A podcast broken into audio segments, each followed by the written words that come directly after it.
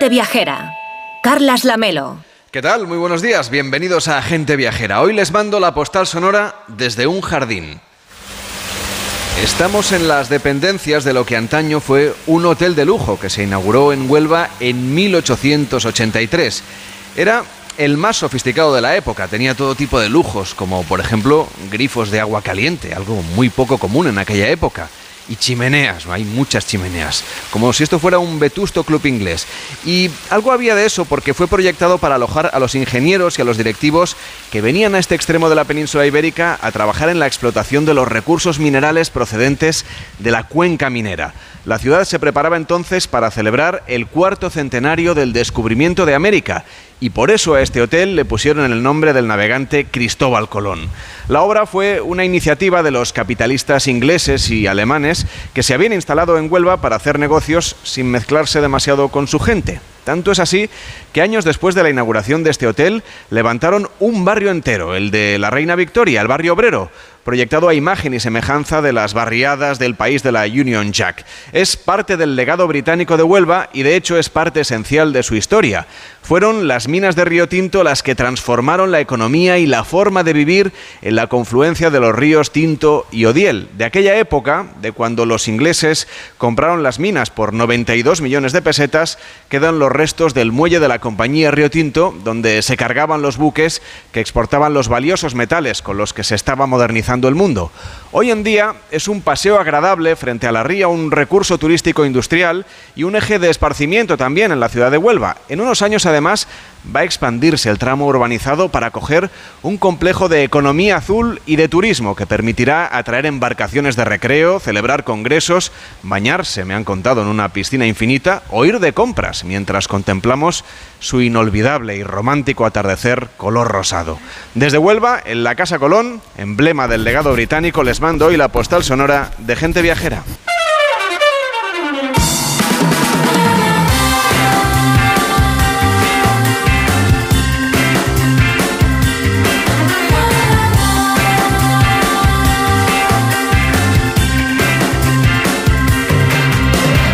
Gente Viajera, el programa de viajes de Onda Cero con Carlas Lamelo.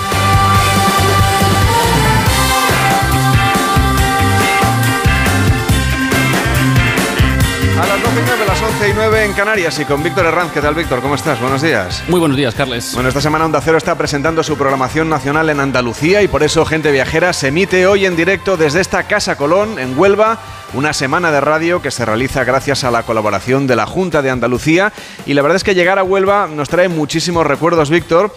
Y es que la mayoría de veces que venimos por aquí es con motivo de la Romería del Rocío. Y además, en una ocasión tuvimos también la oportunidad de acompañar a la Hermandad de Huelva y salir con ellos de, la ciudad y llegar pues, eh, directamente a la aldea. Bueno, dos días después, claro. Un día después, un día y medio después caminando. Sí, la verdad es que es un momento muy especial, ¿no? En la que los nervios, el calor, eh, la fotografía es muy bonita porque van todos los, los de la hermandad vestidos de blanco inmaculado, la gente se sube a los carros o a los caballos, la gente que acompaña al sin pecado a pie se va juntando en las calles, la gente va, va cantando, se escuchan ya los primeros compases de los tamborileros, las palmas. La verdad es que es un, es un momento muy bonito para compartir con su gente y un momento pues lleno de emociones. Enrique Domínguez Zeta, ¿cómo estás? Muy buenos días. Muy buenos días, Carlos. Bueno, la verdad es que venir a Huelva siempre es una maravilla, incluso en días como el de hoy. Hoy el mundo de la radio está de luto porque nos ha dejado Pepe Domingo Castaño, una voz enérgica, llena de vitalidad, de entusiasmo por el deporte, por la vida, por la radio.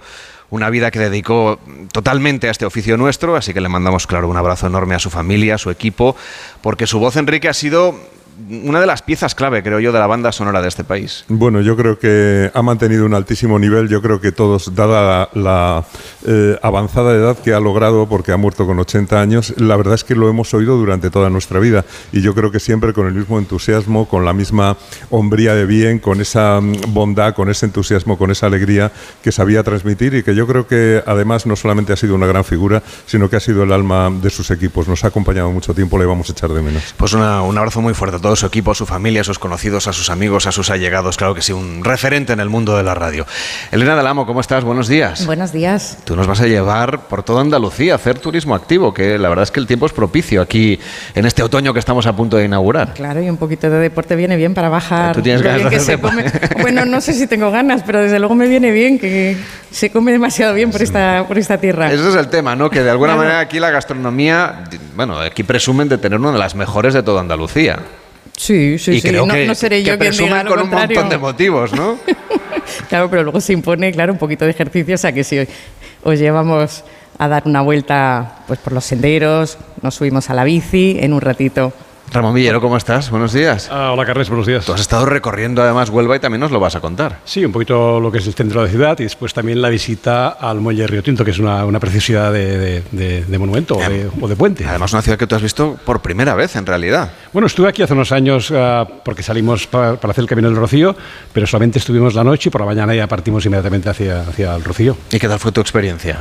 Pues hombre, el camino del Rocío desde Huelva son, son 60 kilómetros en dos días, que es una experiencia que creo que, merece la pena vivir creo que es la vez que he estado en el Rocío que me lo he pasado mejor y que más he disfrutado del camino. No, y además, Víctor, hay muchas actividades preparadas, no solamente aquí en Huelva, sino en el conjunto de Andalucía, actividades que vamos a contar de turismo deportivo un poquito más de élite, porque lo que nos va a contar Elena tiene mucho que ver con el turismo activo, con cosas que podemos hacer los que, bueno, no somos deportistas ni muchísimo menos eh, entregados y entusiastas, sino que hay otros que realmente le dan, por ejemplo, a la raqueta o a la navegación. Desde luego, la verdad es que en Andalucía todo el año hay grandes eventos, un poco también por la situación estratégica en la que están, las buenas temperaturas, las infraestructuras.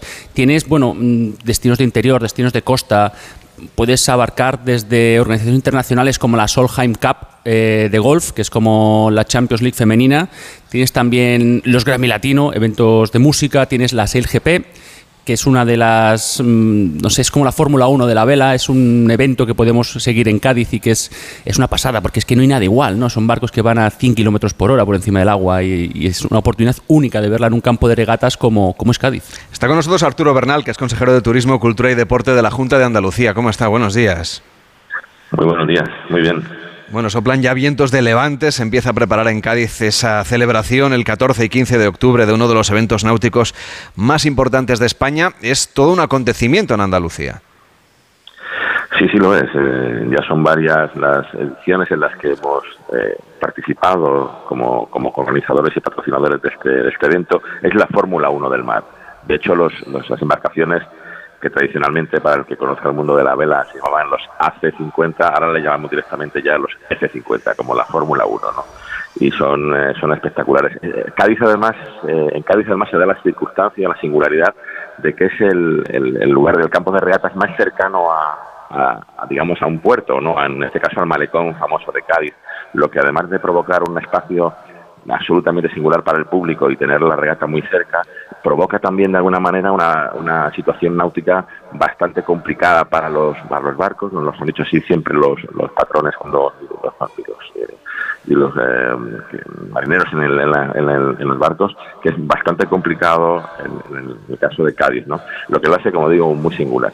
La verdad es que es uno de los grandes eventos que venimos haciendo en Andalucía. Son más de 150 grandes eventos deportivos y culturales al año, lo que hace que tengamos eh, la posibilidad de alargar la temporada, ¿no? De manera que el verano ya no es el verano de julio, agosto y septiembre, eh, sino que es un verano que prácticamente entendido como el, momento en el que es muy interesante ir a un, destino porque tenemos actividades, tenemos el mejor clima, tenemos los mejores servicios y tenemos también conectividad y restauración, es decir, todo preparado prácticamente desde abril hasta finales de noviembre, ¿no? Con la climatología además. Creo que la gente de Cádiz, ¿no? Los gaditanos y las gaditanas se vuelcan con esta entrega justamente por eso, ¿no? Por la ubicación del puerto, por lo fácil que es ir a disfrutar como público, aunque uno no sea un gran experto en este deporte, pero sí que es un espectáculo que podemos apreciar. Sí, sí, eh, efectivamente, eso decía hace un momento, que, la singularidad especialmente de Cádiz, que no hay en ninguna otra prueba del circuito, es que eh, eh, se produce el campo de regata se produce muy cerca, está muy cerca de la, de la ciudad, muy pegado al, al malecón, ¿no? Y esto le hace ser especialmente pues eh, espectacular, ¿no? la verdad es que estamos hablando de una prueba que tiene también unos impactos, no solamente desde el punto de vista de la reputación de marca, Cádiz, Andalucía, ¿no? Porque estamos obviamente en un circuito internacional, bien reconocido, pero también un impacto directo en cuanto a lo que se refiere a alojamiento, restauración, compras, no solamente de, de los equipos, de las embarcaciones y de toda la, digamos, el circo de la, de la Fórmula 1 del mar, sino de todos los eh, turistas y visitantes que vienen a, contemplar esta prueba. Más de, más de 58 millones de euros en la última edición del 2022 estuvimos, eh, tuvimos la posibilidad de computar, ¿no? Está con nosotros también Tony Alquézar, que es director general del equipo español y Gran Premio de España. ¿Cómo está? Buenos días. ¿Qué tal? Buenos días.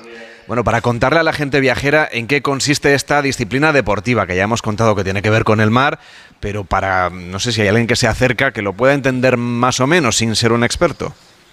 ¿Qué le contaríamos? primero, pues primero me, quería un poco hacer eco de, de las palabras que has tenido y en nombre del equipo español y de todos GP, pues nuestras más sinceras condolencias por, por el fallecimiento de vuestro compañero, ¿no? De Pepe Domingo Castaño. Que creo que todos nosotros, yo principalmente, pues hemos crecido escuchando su voz en la radio, ¿no? Y ha sido una gran pérdida no solo para el mundo del periodismo, para el deporte en general. Totalmente.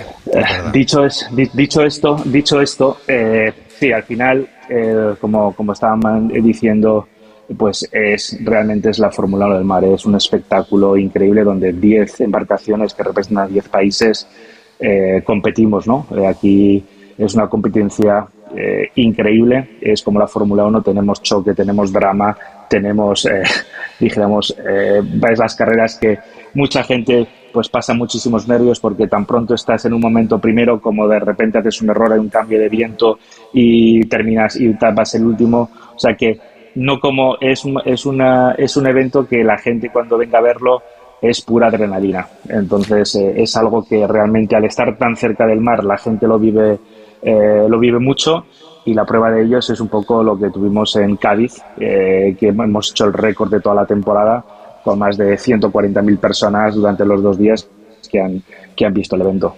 Decíamos que la gente de Cádiz se implica muchísimo con este evento. Perdona, decía consejero, perdone. Ah, no, que sí, discúlpeme. No, que le decía a Tony que, bueno, lo saludaba obviamente cariñosamente, tuvimos la oportunidad de conocerlos el año pasado. Y, digo que menos cambio de neumáticos y repostaje es prácticamente lo mismo que la Fórmula 1 a la que estamos aquí. es, pura, emoción. y, Sí, sí, sí, sí. Y es verdad, el año pasado, decía Tony, 140.000 en, la última edición del año 22, pero es que tuvimos un incremento grandísimo, porque en la primera edición, en la del año 21, prácticamente fueron eh, 45.000 espectadores y pasamos prácticamente a, a, casi el triple, ¿no? O más del triple, ¿no? O sea que, sí que fue un... Así ha tenido una, una, evolución muy, muy grande en cuanto a la, a la expectación y al interés. Decía Tony que eh, la gente de Cádiz se, se, vuelca completamente. De hecho, los bares del municipio abanderan de alguna manera, ¿no? Apadrinan a los equipos. ¿Cómo funciona? Es decir, ¿cómo es esta iniciativa tan popular? Así es, bueno, al final Andalucía y sobre todo en Cádiz en particular tiene, tiene magia, ¿no? Y tiene un arte especial. Entonces es algo que solo hacemos en este Gran Premio. Eh, nosotros lo organizamos y empezamos el año pasado, eh, gracias a, a nuestro amigo Ramos, que es nuestra persona local que está trabajando allí todo, y lo que estuvimos trabajando allí era pues exactamente esto, pues cada bar de alguna manera adoptaba a un equipo de la competición, desde su equipaje, desde sus camisetas, etcétera, y un poco pues eh, digamos era el bar el punto de reunión ya no solo del equipo que iba, sino todos los aficionados de ese equipo. somos 10 equipos de 10 países diferentes, somos 10 naciones entonces, pues bueno, uno estaba con el equipo suizo, otro estaba con el equipo alemán, otro con el equipo americano, y bueno, y todos tenemos nuestro, dijéramos, eh, pequeña base fuera de, la competición, que es donde estamos, eh, donde nos solemos juntar pues todos y, una manera de, acercarnos un poquito más al, aficionado, al aficionado que, que quiere ver un poco cómo son estos regatistas de élite. Pues no lo duden que aquí en Gente Viajera les vamos a ir contando todas las novedades de ese Sail GP, que es una de las pruebas de, deportes acuáticos más apasionantes que uno puede ver y puede vivir en directo, en este caso en Cádiz. Tony Alquezar, director general del equipo español y el del Gran Premio de España. Hasta la próxima. Buenos días. Gracias, buenos días.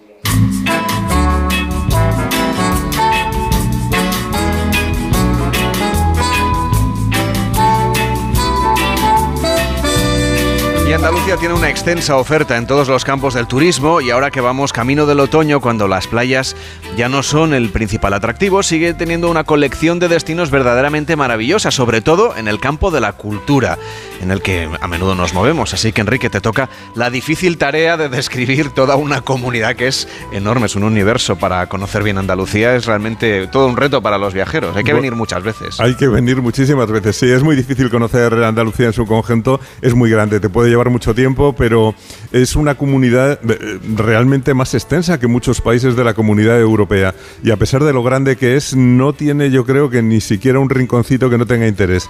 Es muy bella, muy seductora en todas sus provincias, una por una, y eso desde luego no es normal. Te puede gustar más una provincia que otra, puede ser más completa, pero es impresionante la cantidad de patrimonio que reúne y seguramente es la comunidad española para, para la que la búsqueda de la belleza yo creo que tiene más importancia en la vida cotidiana. Su admiración por la belleza humana, por el arte, por quienes tienen un don, ya sea en el cante, en el baile, en la pintura o en la música, es profundo y yo creo que justifica cualquier esfuerzo o cualquier renuncia. En todas las artes yo creo que Andalucía cuenta con obras maestras y con expresiones propias de música, en danza, en lo que quieras. Siempre hay Andalucía poniendo vida detrás de lo que hace. La verdad es que sí, afortunadamente hay muchísimo arte de ese que no se mueve, sobre todo los monumentos que están ahí siempre que vamos a verlo y siempre con esas puertas abiertas, ¿no? Para que disfrutemos de Andalucía y de su arte.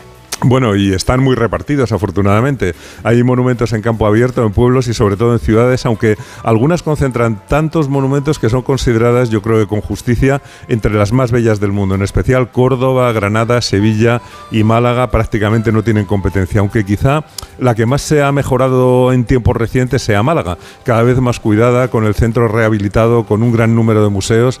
Es una gran ciudad mediterránea que ha renacido y que va a más con su Museo Picasso y con la Alcazaba y el Castillo de Gibralfaro como importantísimos monumentos del patrimonio árabe andalusí, que yo creo que es una de las grandes ofertas que tiene Andalucía. No podemos olvidar que la Alcazaba y Gibralfaro de Málaga, junto a la Alcazaba de Almería, la Mezquita Cordobesa y la Alhambra de Granada, pues no son solamente de lo mejor del arte árabe en España, es que es la mejor colección, yo creo, de arte y de arquitectura árabe en el mundo. Y a estas joyas, pues hay que sumarles las ciudades antiguas que rodean los monumentos, ese barrio del Albaicín en Granada, junto a la Alhambra, o la judería cordobesa alrededor de la mezquita, que son maravillosos para pasear y disfrutar. Y, fíjate que no hemos mencionado Sevilla con la Torre del Oro y la Giralda, con sus reales alcázares, de los que hablábamos ayer, junto al barrio de Santa Cruz y la judería sevillana. Córdoba también tiene esa joya que es Medina Zahara, cerca de la ciudad, además de, eh, del Alcázar de Carmona. Bueno, y tantos pueblos andaluces que le deben a los árabes su fisonomía tan hermosa y el trazado de sus calles estrechas y retorcidas, que la verdad es que nos encanta cuando paseamos por ellas. Bueno, incluso a los tartesos, porque al final estamos en Huelva, está con nosotros eh, Pilar Miranda que es la alcaldesa de este municipio. ¿Cómo está? Buenos días. Muy buenos días. Muchas gracias por acogernos. Es un sitio estupendo que además creo que van a reconvertir completamente esta Casa Colón. Sí, es parte de nuestro legado inglés.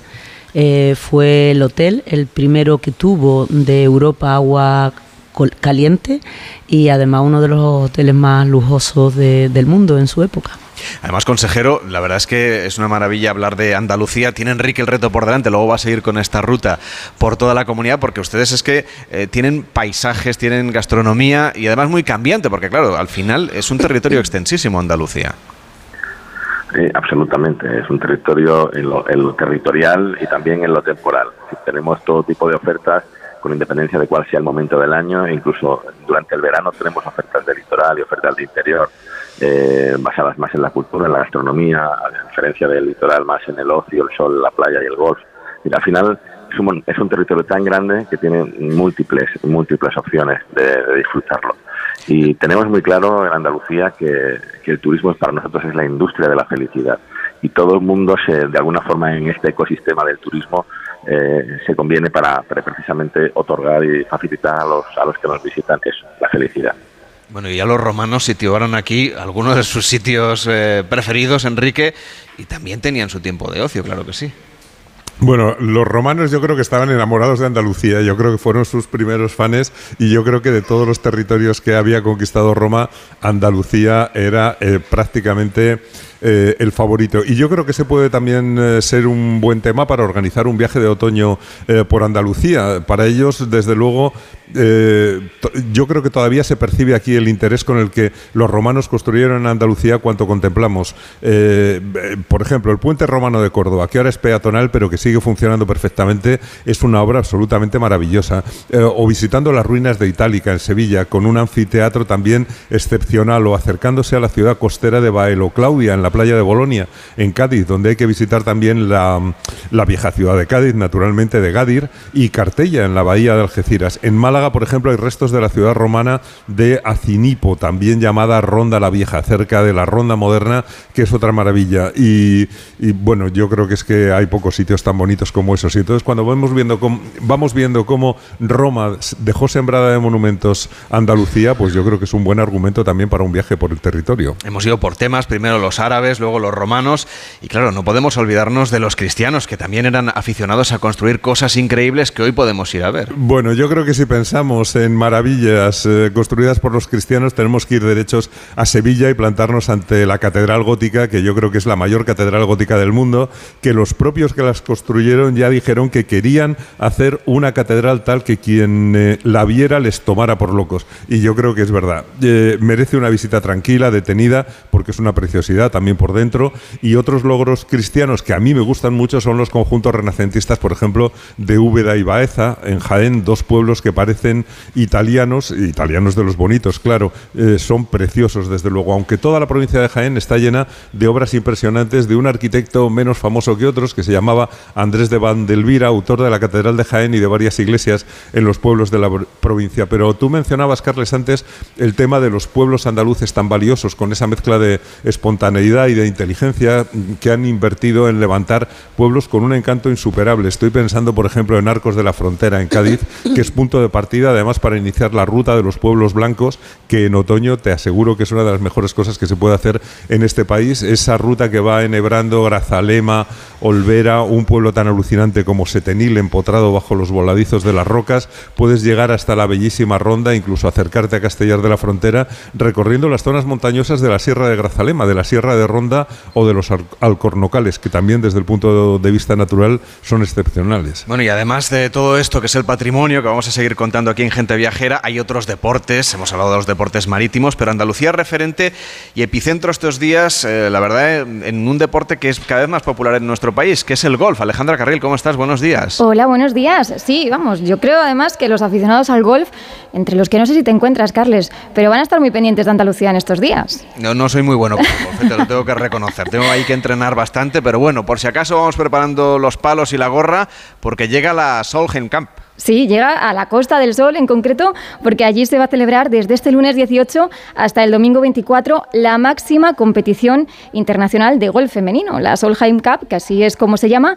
enfrenta a 12 profesionales del equipo europeo contra otras 12 del equipo procedente de Estados Unidos. Y es un evento que por primera vez se celebra en España y en el que se espera que más de 90.000 personas vengan para disfrutar del deporte femenino también de exposiciones, de catas gastronómicas y por supuesto de música en directo para acompañar a esta competición que solo viene a Europa una vez cada cuatro años. Alicia Garrido, promotora de la Solheim Cup 2023, ¿cómo está? Buenos días. Hola, buenos días. ¿Cómo están preparando la, esta celebración tan importante para el mundo del deporte, esta competición? Pues la verdad que ya con los últimos preparativos, porque mañana a las 8 de la mañana se abrirán las puertas de Finca Cortesín que es la sede de esta Solheim Cup de 2023, y empezarán a acudir los miles de espectadores que van a, van a disfrutar de este evento, ya te digo, desde mañana lunes hasta el domingo 24 de septiembre, que será cuando se conozca cuál de los dos equipos, si el europeo o el estadounidense, se lleva el trofeo a casa para los próximos dos años. Y que esto va a ser una, digamos, un momento importantísimo para la promoción también de Andalucía como destino deportivo.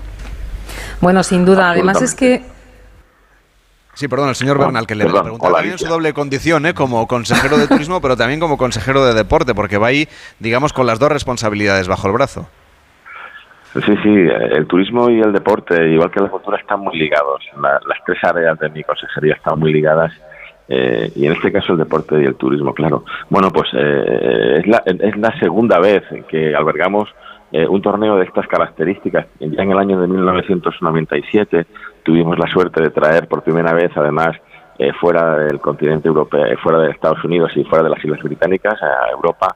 El primer destino que él albergó fue, fue precisamente la costa del Golf, en, Valderrama, y aquello supuso un antes y un después para el golf en Andalucía, para el golf en España, pero sobre todo para la marca Andalucía. Y ahora volvemos a repetir esa misma historia con, eh, la Solheim Cup, ¿no? Y, esperamos que se produzcan los mismos los mismos efectos positivos. Todavía son perceptibles aquellos efectos que hace 25 años se dieron con la con la Ryder Cup en, en Andalucía y, esperamos que la Solgen también eh, repercute igualmente, no solamente en incrementar el número de jugadoras, ¿no? que es un, es un objetivo muy importante que tenemos en la consejería.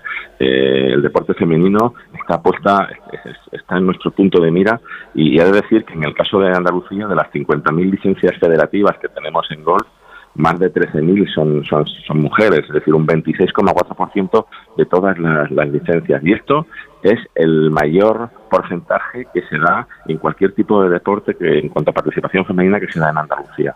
Y creo que es algo notable. el deporte de golf es fundamentalmente femenino. De hecho, el 60% de los nuevos jugadores que, empiezan a jugar al golf son mujeres. O sea que estamos encantados de que a partir de este momento, y la Sol se un antes y un después también para, para Finca Cortesín, para Málaga y para Andalucía, eh, vamos a ser el referente del golf femenino eh, mundial y queremos que, esto sea un gran legado para nosotros. Además, Alicia, además de la parte deportiva, la Solheim Cup cuenta con exposiciones, con jornadas gastronómicas, con conciertos que van a poder disfrutar quienes se acerquen por allí, no sean deportistas de élite.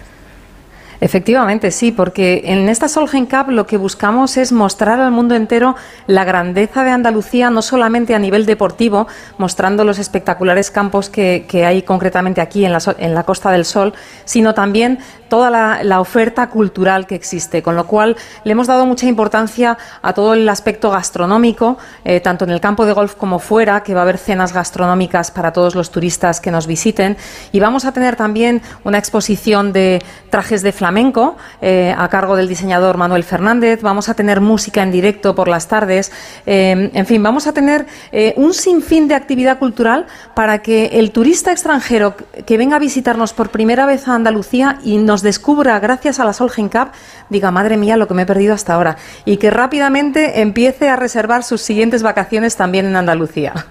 Alicia Garrido, promotora de la Solheim Cup 2023. Que vaya todo muy bien a partir de mañana. Buenos días. Muchísimas gracias.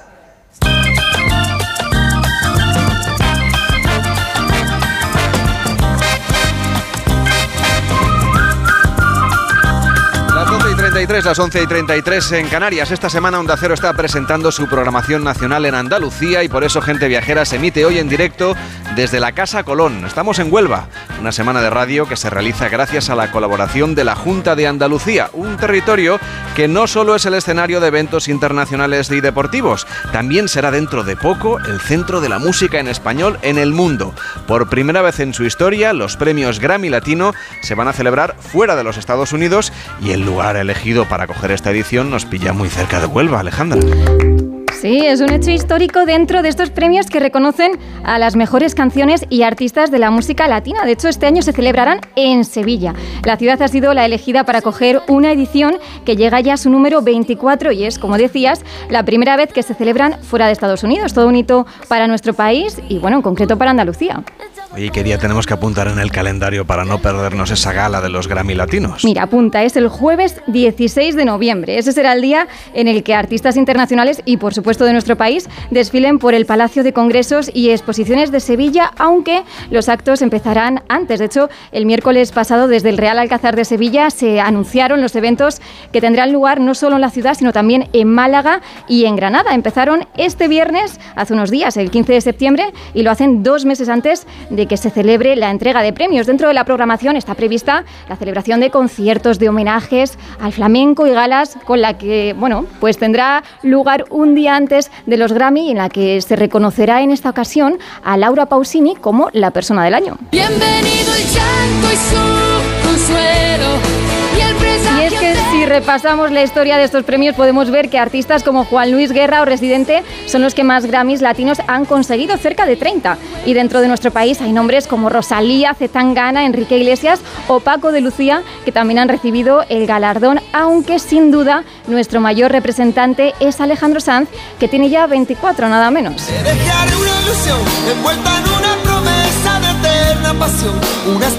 Un artista muy vinculado también a Andalucía y es que este año además los Grammy Latino contarán con bueno, la singularidad de tener un presentador español que todavía no se ha dado a conocer y han añadido tres nuevas categorías, mejor canción de cantautor, mejor compositor y mejor actuación urbana en lengua portuguesa. Ya solo nos queda conocer quiénes serán los nominados en esta edición y lo haremos esta misma semana, el martes 19. Se harán públicos los nombres de aquellos artistas que opten, bueno, pues por el gramófono dorado y yo voy haciendo mis apuestas, pero por el momento, Carles, nos quedamos con una de las canciones que estuvo dentro del mejor álbum de la pasada edición, un reconocimiento que se llevó Motomami de Rosalía. ¿Qué pasó? A ti te lo cuento. No creas que no dolió o que me lo inventó. Así es que se dio. Yo tenía mi bebé la verdad es que hablar de acontecimientos globales que tienen lugar en nuestro país siempre es un motivo de satisfacción, de orgullo, pero ustedes han viajado recientemente a Nueva York para promocionar Andalucía en Estados Unidos, es decir, hacer las cosas en los dos sentidos, que vengan los americanos aquí y que los andaluces vayan a, Estados Unidos, a Nueva York en este caso, a promocionar esta tierra.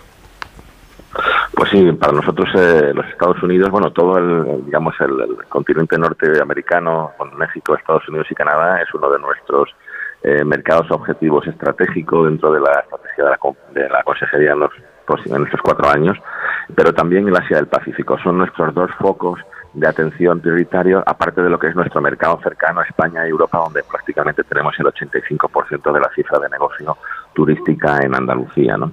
Ha sido un viaje muy intenso, han sido tres días en las que he tenido fundamentalmente la posibilidad de, de contactos con, con emisores eh, del campo de los deportes, de la cultura, y, también con grandes asociaciones vinculadas al turismo corporativo, lujo y reuniones incentivos americanos. ¿no? Básicamente estamos buscando clientes de mayor capacidad de gasto, de mayor estancia media en la, en la región eh, y sobre todo la posibilidad, y también hemos tenido conversaciones importantes con compañías aéreas, la posibilidad de ir eh, avanzando en nuevas líneas y nuevas rutas directas entre aeropuertos americanos y aeropuertos andaluces. Ya tenemos uno que nos une con, con Nueva York y eso ha sido sin duda un, un acicate y un aliciente pues para que eventos como por ejemplo los Grammy o la Solheim Cup vean también reforzada eh, su realización, eh, reforzada su realización, pero bueno, eh, eh, seguimos trabajando. Fíjese que, que tenemos cada año, por ejemplo, en el año 2022 tuvimos alojados eh, 450.000 americanos en hoteles andaluces con una estancia media de cinco días.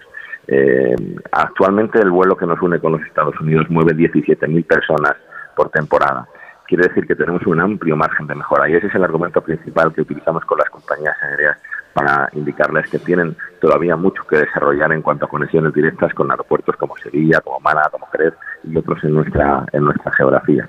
Eh, realmente el turismo norteamericano nos da un nivel de gasto medio, por ejemplo, por encima de los 217 euros por persona y día, que es muy superior al que tenemos eh, con el total del turismo internacional que llega a los 137 euros por persona y día. Por eso nos interesan ese tipo de mercados lejanos, a los que cuesta más llegar, a los que obviamente es más complicada la promoción y los acuerdos de marketing, pero eh, que después, una vez conseguidos, tienen eh, grandísimos efectos en lo que se refiere a la riqueza y al empleo para, nuestro, para nuestra Andalucía.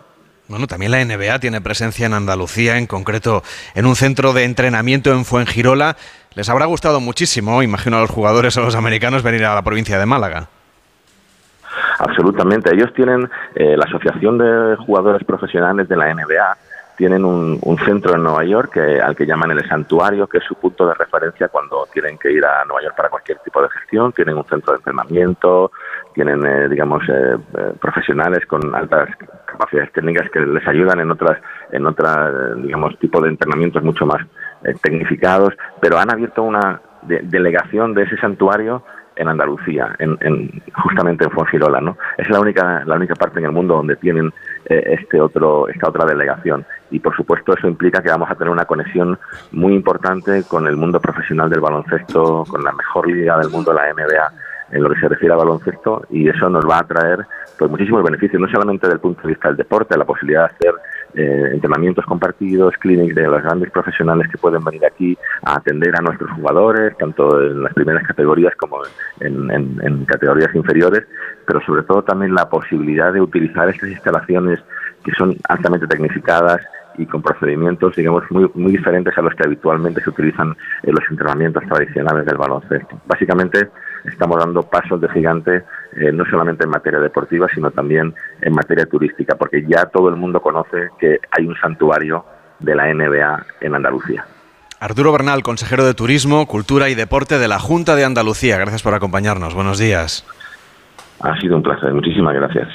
Nos quedábamos, Enrique, haciendo este recorrido de, por, Andalucía, en esa zona que llaman la frontera, porque fue entre árabes y cristianos durante varios siglos el lugar en el que se separaron las provincias de Cádiz y de Málaga. Bueno, sí, esos pueblos blancos eh, de los que estaba hablando antes son de la frontera. La mayoría en la provincia de Cádiz, donde la verdad es que también me encanta Jerez de la Frontera. en Huelva eh, nos está esperando esta sierra del jamón ibérico con Aracena como gran ciudad monumental levantada sobre una gruta increíble como es la Gruta de las Maravillas, eh, y en Huelva está también la Ruta de los Pueblos del Descubrimiento, en la costa, en torno a Palos de la Frontera.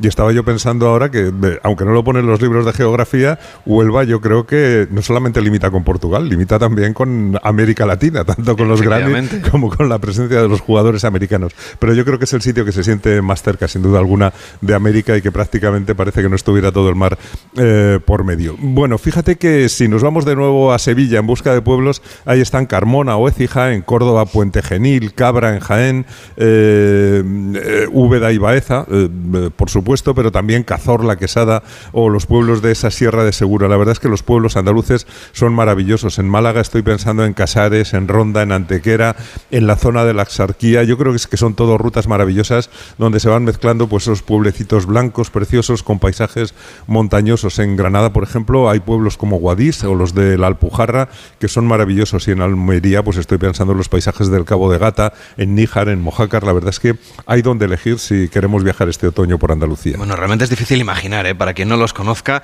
cómo puede caber tanta belleza en una sola comunidad. Andalucía está llena de sitios únicos. Aquí hay que venir muchas veces, Enrique. Hay que venir muchas veces. Y lo curioso es que fíjate que no hemos dicho casi nada de todo lo que tiene Andalucía. No hemos mencionado los museos. Estamos en la tierra en la que han nacido grandes pintores, desde Valdés Leal y Zurbarán a Velázquez, Murillo, Julio Romero de Torres y Picasso y de casi todos ellos hay museos fabulosos, sobre todo el de Bellas Artes de Sevilla o los de Málaga, pero mm, Andalucía hace cultura yo creo que desde lo más valioso que tiene, que es su gente, desde el sentimiento de la gente sencilla. Mm, de ahí es de donde han ido surgiendo los genios del flamenco, los maestros del toreo, del baile, ese baile flamenco que no se parece a nada en Europa, el cante hondo, el toque de la guitarra española, todo artes vivas eh, eh, que están activas, que no paran de crear. Realmente mm, es algo que, que realmente procede de la gente y que está vivo. Seguramente Andalucía yo creo que es la comunidad con mayor identidad cultural de toda la península porque crea y siente a su aire, mm, quizá un poco ensimismada, muy pendiente de sí misma,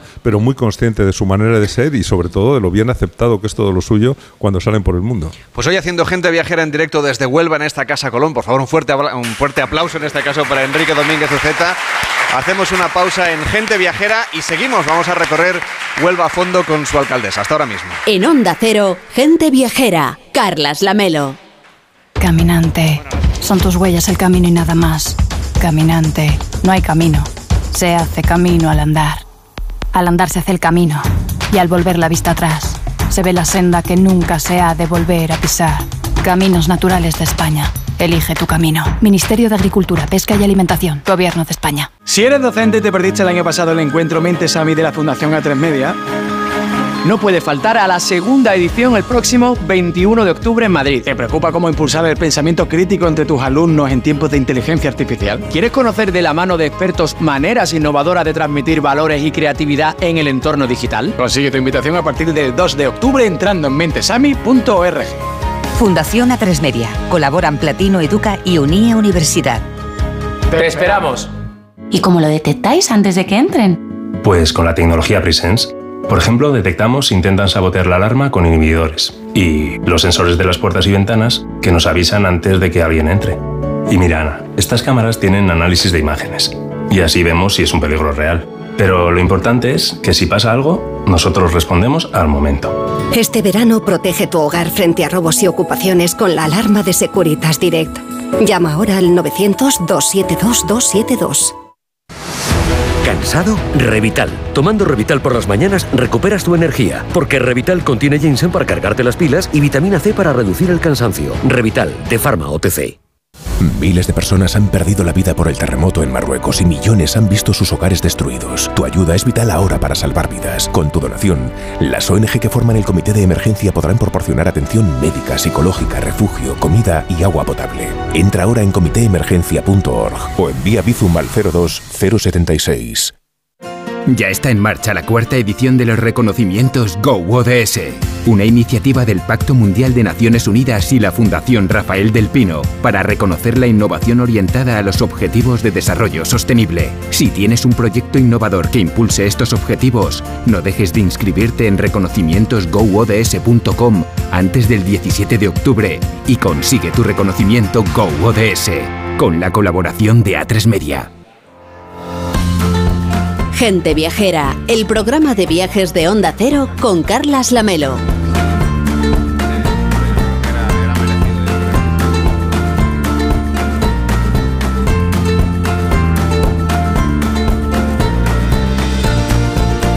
11.46, 11.46 en Canarias. Esta semana Onda Cero está presentando su programación nacional aquí en Andalucía y por eso Gente Viajera se emite hoy en directo desde la Casa Colón. Estamos en Huelva, una semana de radio que se realiza gracias a la colaboración de la Junta de Andalucía. Y Huelva sigue consolidándose como destino turístico. El año pasado, más de 3 millones de visitantes vinieron a la provincia que tiene en la capital onubense uno de sus mayores reclamos. La ciudad está en plena transformación alcaldesa y además en los próximos años yo creo que la gente tiene que ir viniendo para ir viendo cómo esto va a ir cambiando. La Huelva que nosotros estuvimos viendo ayer va a ser muy diferente de la que podamos ver dentro de un año, por ejemplo.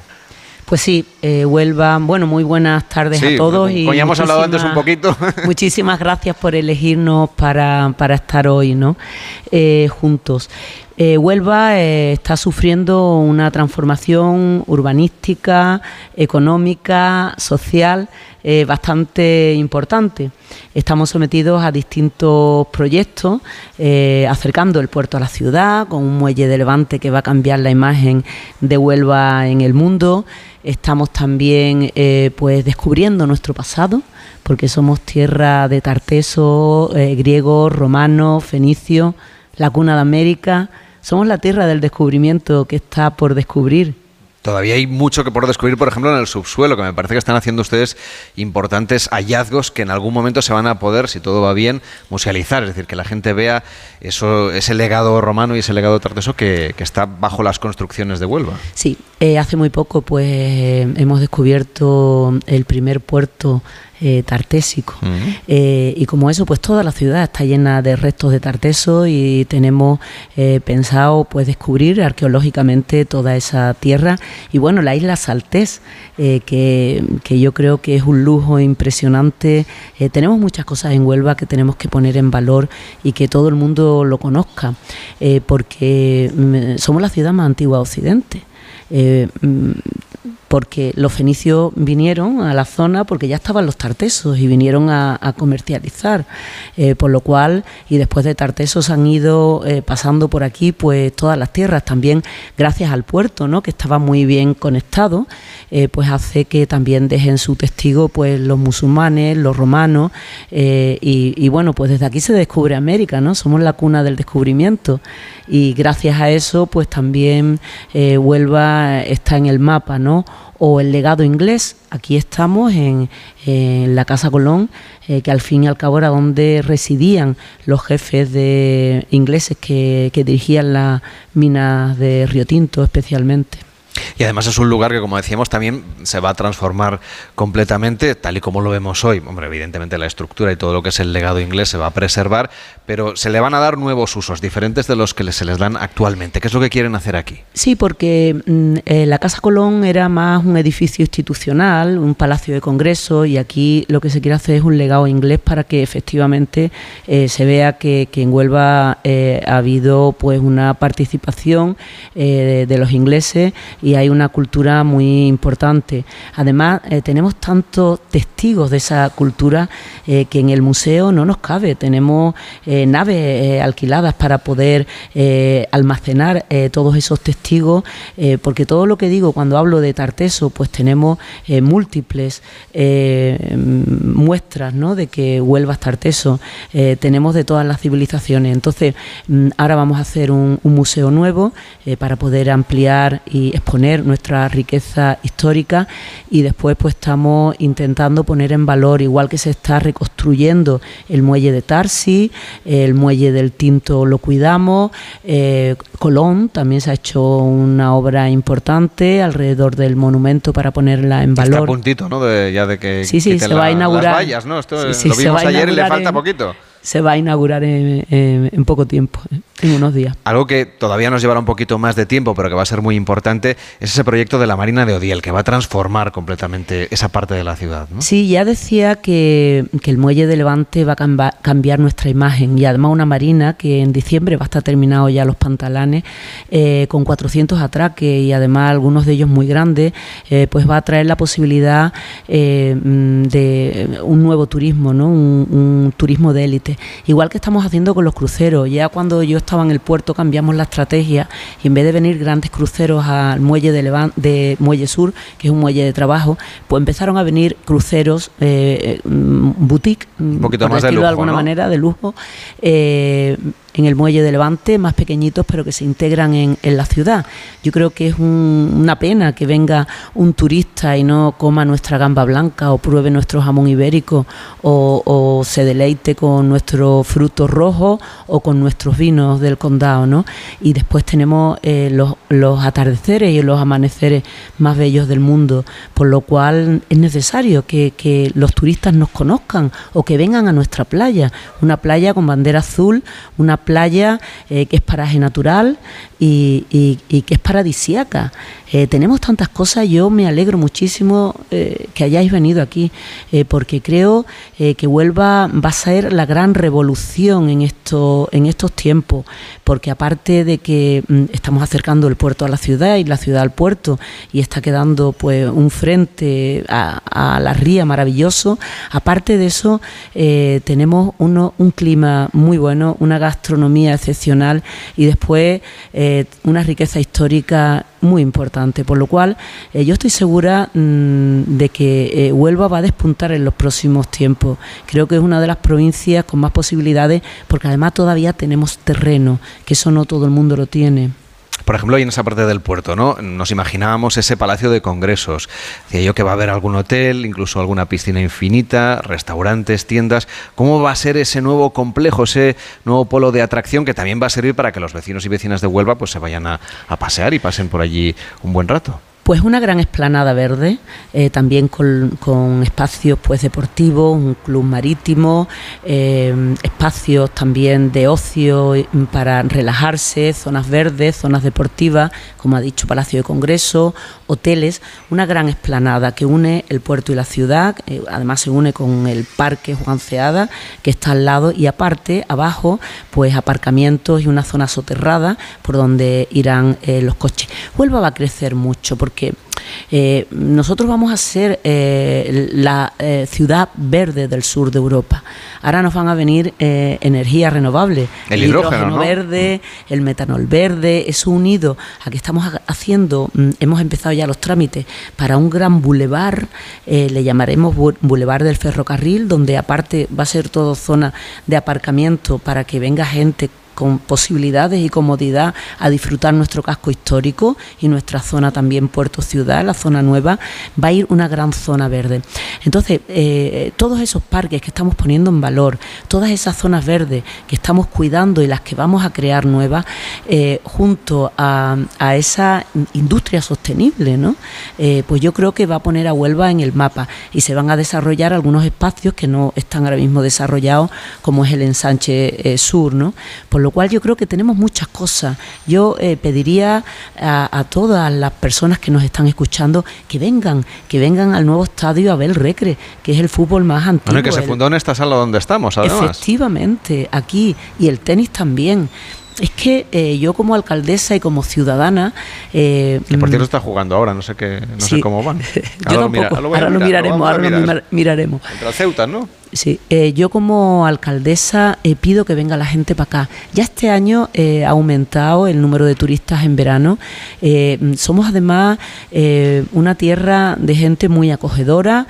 Mm, el Rocío, la Semana Santa, la Feria del Caballo, que empieza dentro de muy poquito aquí en la capital en octubre, pues son señas que, de identidad que van a servir para atraer turismo, riqueza y oportunidades. Bueno, pues nada, vamos a seguir pendientes, como decíamos, del deporte, pero lo importante aquí también es reconocer ese legado británico que se puede ver en lugares como este, esta Casa Colón, que tiene este aspecto como de club tan british, el barrio, por supuesto, el barrio obrero, el de la Reina Victoria, que quieren ustedes unir a través de un relato común, ¿no? Que venga aquí la gente viajera del resto de España, del resto del mundo, por supuesto también los ingleses, y reconozcan un poco una historia que se pueda seguir, que podamos comprender la importancia que tuvo aquella época. Hay que hacer rutas, igual que vamos a hacer la ruta inglesa, pues la ruta tartésica, es que, por ejemplo, la isla Salté mm, es una isla en la que hay restos musulmanes tartésicos y romanos. Entonces solamente hay que ponerla en valor, unido a un paraje natural maravilloso y una flora y una fauna pues mm, muy increíble. Eh, por lo cual yo invitar a que todos vengan, eh, les va a enganchar Huelva, es maravillosa. La verdad es que eh, cuando paseamos por aquí lo que nos da la sensación es que la ciudad, como nos decía, va a cambiar completamente, pero tiene una parte muy, muy enraizada que son sus tradiciones, por supuesto. Ahora llegará la Navidad que bueno, ustedes quieren potenciar, por supuesto la Semana Santa y el tema del rocío, que es una de las imágenes, yo creo, más icónicas de las que se pueden ver, la salida de la Hermandad de Huelva. Pues mira, cuando estaba de presidenta del puerto, iba a América, me mm, siempre era lo mismo, ¿qué día eh, pasan las hermandades por aquí? Porque pasan los caballos por nuestras calles, ¿no? Eh, con las mujeres vestidas de gitana, eh, vestidos de corto, de amazona, y, y bueno, pues es nuestra seña de identidad. Entonces les llamaba mucho la atención que tenemos una Semana Santa maravillosa también de primer nivel, les llamaba mucho la, Semana Santa y les también les llamaba mucho la salida de las hermandades hacia el Rocío que la hacemos por la capital. ¿Y cómo va, a vivir usted como alcaldesa ahora esa romería este año? ¿Se va a tener usted que pues partir entre las dos hermandades? Yo soy rociera, eh, muy rociera, y hago el camino, por lo cual despediré a las hermandades en Huelva, me voy corriendo, me monto a caballo y acompaño al sin pecado. O voy andando. Este año fui andando. ¿Y qué tal la experiencia de volver otra vez eh, caminando? Pues muy bonita, la verdad que el rocío hay que vivirlo. Yo invito a todo el mundo a que venga, el rocío es amistad, es mm, unidad, es sentimiento. Mm, tenemos mucha fe a la Virgen del Rocío, mm, pero además es una unidad fuera de lo normal, es poner lo que tienes a disposición del otro. Y, recibir a uno, una persona que no conoces de nada, le das todo lo que tienes. Cuando se acabe, se acabó. De verdad hay que vivirlo y además en un paraje, bueno, increíble, ¿no? El precoto.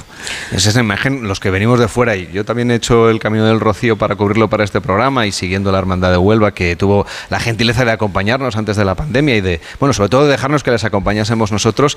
Yo siempre recordaré esa imagen de todas las chaquetillas blancas saliendo.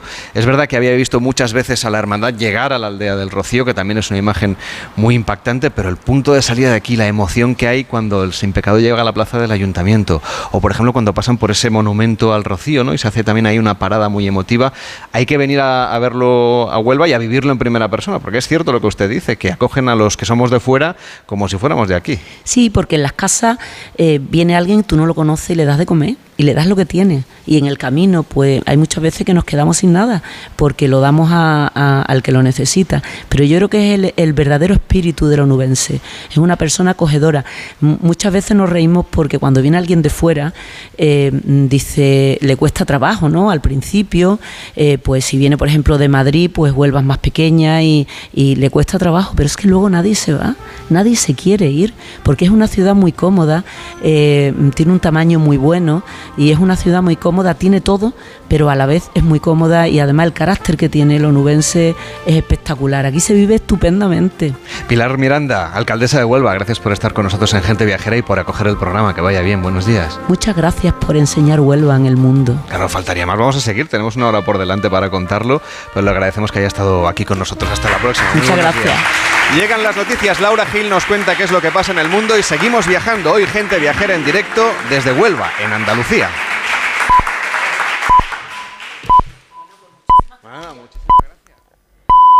La una de la tarde, 12 del mediodía en Canarias.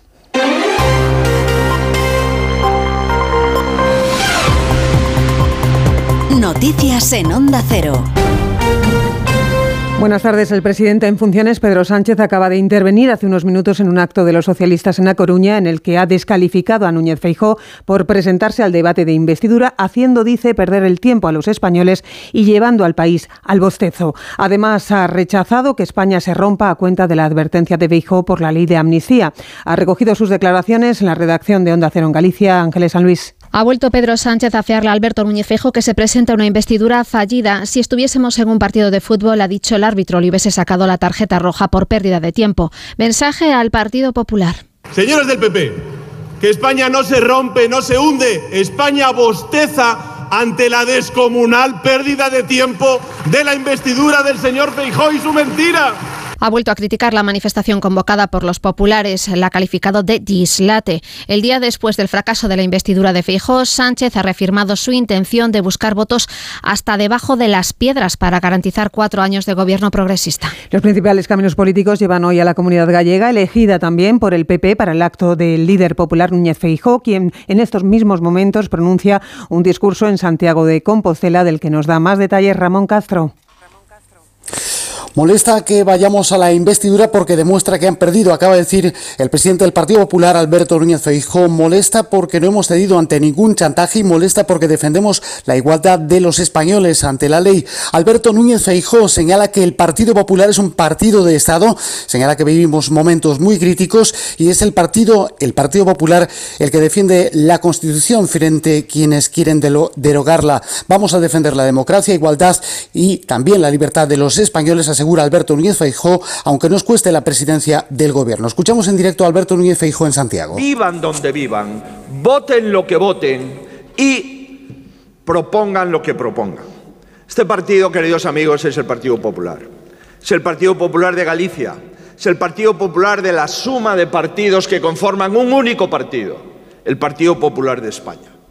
Y por eso estoy tan orgulloso de militar en este partido y ahora ya de que vosotros hubieseis querido que lo presida a nivel nacional. Sonido en directo del líder popular Alberto Núñez Feijóo. Volveremos a partir de las 2 de la tarde a Galicia para ofrecer más detalles de estos actos de partido y ampliaremos además las declaraciones de sus líderes nacionales. Y a partir de esa hora hablaremos también del viaje de Pedro Sánchez esta tarde a Nueva York para participar en las próximas horas en la Asamblea General de Naciones Unidas. Tiene más detalles nuestro corresponsal en Estados Unidos, Agustín Alcalá.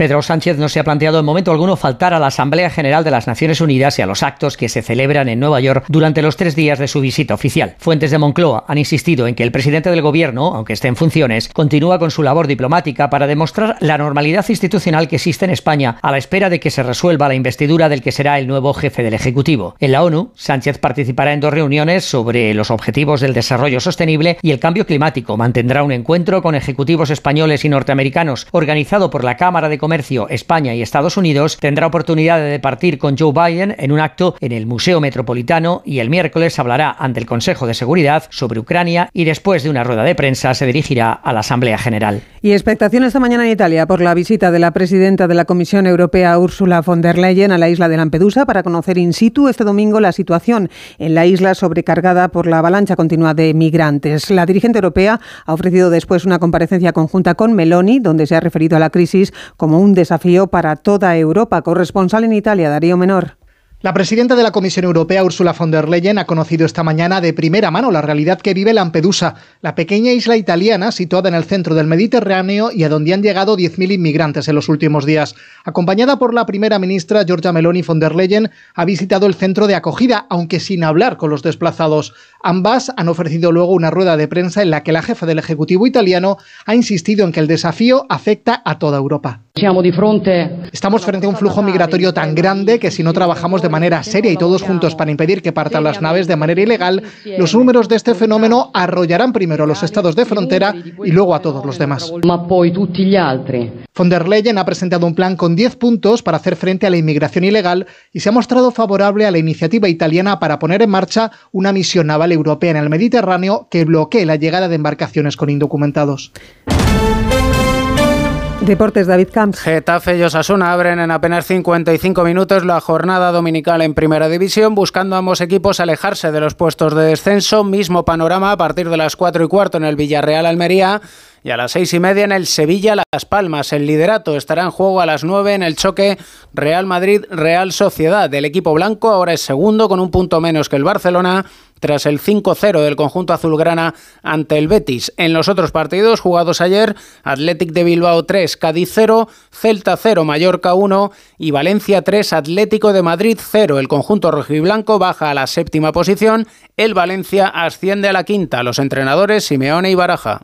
Posiblemente el partido más flojo desde el tiempo que llevo en el club. Verdaderamente enfadado no estoy para nada. Estoy tranquilo, sé los futbolistas que tengo, sé el equipo que, que tenemos. Cuando hace un, partido malo el equipo hay que aceptarlo porque es la mejor manera de, de poder crecer aceptando un mal partido y sabiendo de que tenemos un gran equipo. Disfrutar de, del momento siempre con equilibrio, tranquilidad. Creo que no debemos empezar a pensar si esto pasa, si lo otro pasa, sino vivir el momento. Iremos viendo hasta dónde puede llegar el equipo.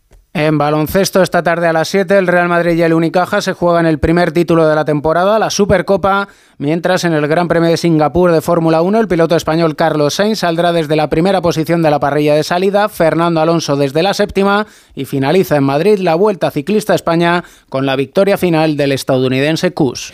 Es todo, les esperamos a partir de las 2, la una en Canarias, en Noticias Fin de Semana, con Juan Diego Guerrero para contarles las noticias de este 17 de septiembre. Pueden seguir informados también en ondacero.es. Siguen ya escuchando Gente Viajera con Carlas Lamelo. Este domingo la mejor tarde de deporte se vive en Radio Estadio. Con fútbol de muchos quilates. Duelo entre equipos de Liga de Campeones, Real Madrid, Real Sociedad. Otro Champions, el Sevilla, no se ha estrenado en Liga y recibe a la Unión Deportiva Las Palmas. Completan la jornada dominical Villarreal Almería y Getafe Osasuna con las paradas habituales en el fútbol de Segunda División, el Gran Premio de Fórmula 1 de Singapur, la gran final de la Supercopa de Baloncesto, la Copa Davis en Valencia y la última etapa de la Vuelta Ciclista a España. Este domingo desde las 3 de la tarde vive todo el deporte en Radio Estadio con Edu García. Te mereces esta radio. Onda Cero, tu radio.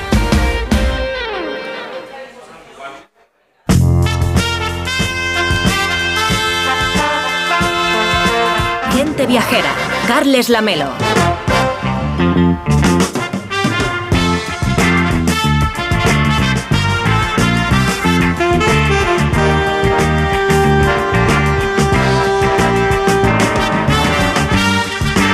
La 1 y 7, las 12 y 7 en Canarias. Esta semana Onda Cero está presentando su programación nacional en Andalucía y por eso Gente Viajera se emite hoy en directo desde la Casa Colón. Estamos en Huelva. Una semana de radio que se realiza gracias a la colaboración de la Junta de Andalucía. Tenemos muchas cosas que contarles y la verdad, una de ellas es pasear nada más y nada menos que que por Huelva, Víctor, porque caminando por Huelva en estos días de septiembre, el equipo de gente viajera ha podido descubrir un destino con otros aromas y sensaciones, con temperaturas muy suaves, con rincones con otro sabor, por ejemplo, a la orilla de las marismas. Y claro, Víctor, tú te has acercado a la gente que disfrutaba a otro ritmo de una ciudad que es también la cuna del descubrimiento. Sí, y hemos visto una transformación pues urbanística, social, que se palpa en su zona peatonal, en la que, bueno, pues estaba la gente echando la tarde, con buena música, donde pues las caras alegres se mezclaban con los niños que jugaban en las plazas, en el repicar de las campanas que escuchamos ahora, de las bodas que estaban celebrándose pues en estos impresionantes templos cristianos que vas encontrando por el centro, como el de la Inmaculada Concepción. Son momentos pues muy agradables entre los que queremos destacar cuando fuimos mm, al muelle de Río Tinto, que estaban las familias con sus sillas, con sus cañas, echando el aperitivo, con algo de picoteo, aprovechando pues las suaves temperaturas. La verdad que estaba de maravilla y además soplaba este viento con aroma a vida marinera que transmitía de verdad de corazón paz y que favorecía la pesca, como nos decía Juan Carlos, un vecino de aquí de Huelva. Dorada, eh, mojarra, algo que otro sargo, corvina, suelen entrar corvinata. Bueno, pues aparte de disfrutar del deporte de la pesca, pues echamos un ratillo en un entorno, la verdad que bastante bueno. El choco es el que destaca. La raya también, raya pimentón. Pues en la parte del alorno y demás, el cerrojo, y aquí hay el portichuelo, hay zonas muy buenas. y una ciudad y una provincia, como decíamos, pues con una potente gastronomía, con opciones para todos los viajeros durante todo el año, desde la Navidad al Rocío, pasando por la Semana Santa, por el verano, y un destino, y no me canso de repetirlo, con una energía muy especial y que destaca sobre todo la hospitalidad de sus vecinos hacia los viajeros, que dan lo mejor de ello siempre que pueden, como nos explicaba pues Manu Lopa, que es un amigo de la gente viajera, de los pies a la cabeza. De Huelva yo destacaría la, amabilidad y la forma de acoger a quien viene a visitarnos de fuera, que creo que lo hacemos sentir como uno más de, nosotros. Eh, tanto Huelva capital como la provincia, la oferta que hay en turismo, en folclore, en cultura, es bestial, desde la sierra hasta la costa, pasando por el condado y el Andévalo. Eh, durante todo el año hay muchas actividades y la gastronomía, por supuesto, no se puede quedar por atrás. Los productos de, la sierra, pues el, cerdo, eh, la costa, los pescados, los mariscos.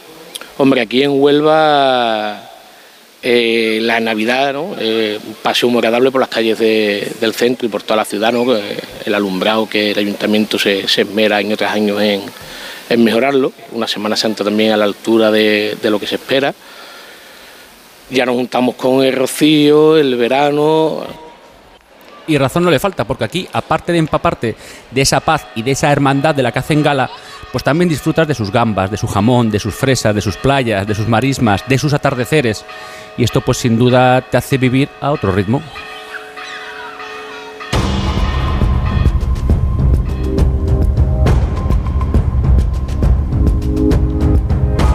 Ahora les contamos que Onda Cero y el Grupo A3 Media, junto con seis ONG internacionales, hemos activado el Comité de Emergencia para ayudar a los afectados por el terremoto de Marruecos. Miles de personas han perdido la vida y decenas de miles se han quedado sin casa y sin recursos. Haz tu aportación llamando al 900-595-216. Te lo repito un poco más despacio. 900 595 216 o entrando en la web comitéemergencia.org. Juntos salvamos más vidas.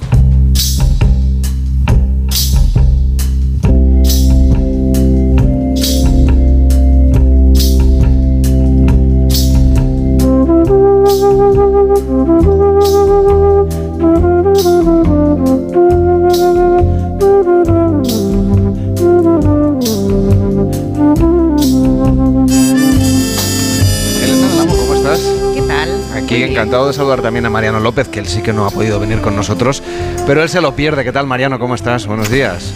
Muy buenos días, pues sí, como con envidia del lugar en el que estáis y del lugar preciso además, la Casa Colón, el que fue, si no me equivoco, el mejor hotel de Europa cuando se creó y donde nació el primer club de fútbol de España.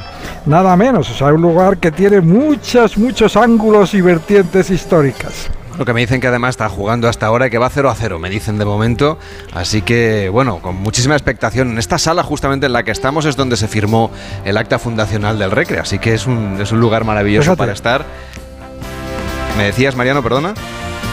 No, no, digo que, que, eso estábamos hablando, de, esa relevancia histórica, turística y deportiva y cultural, ¿no? Que tiene el lugar donde estáis, eh, que, bueno, que también tuvo un protagonismo especial efectivamente en el cuarto centenario del descubrimiento de América, en 1892.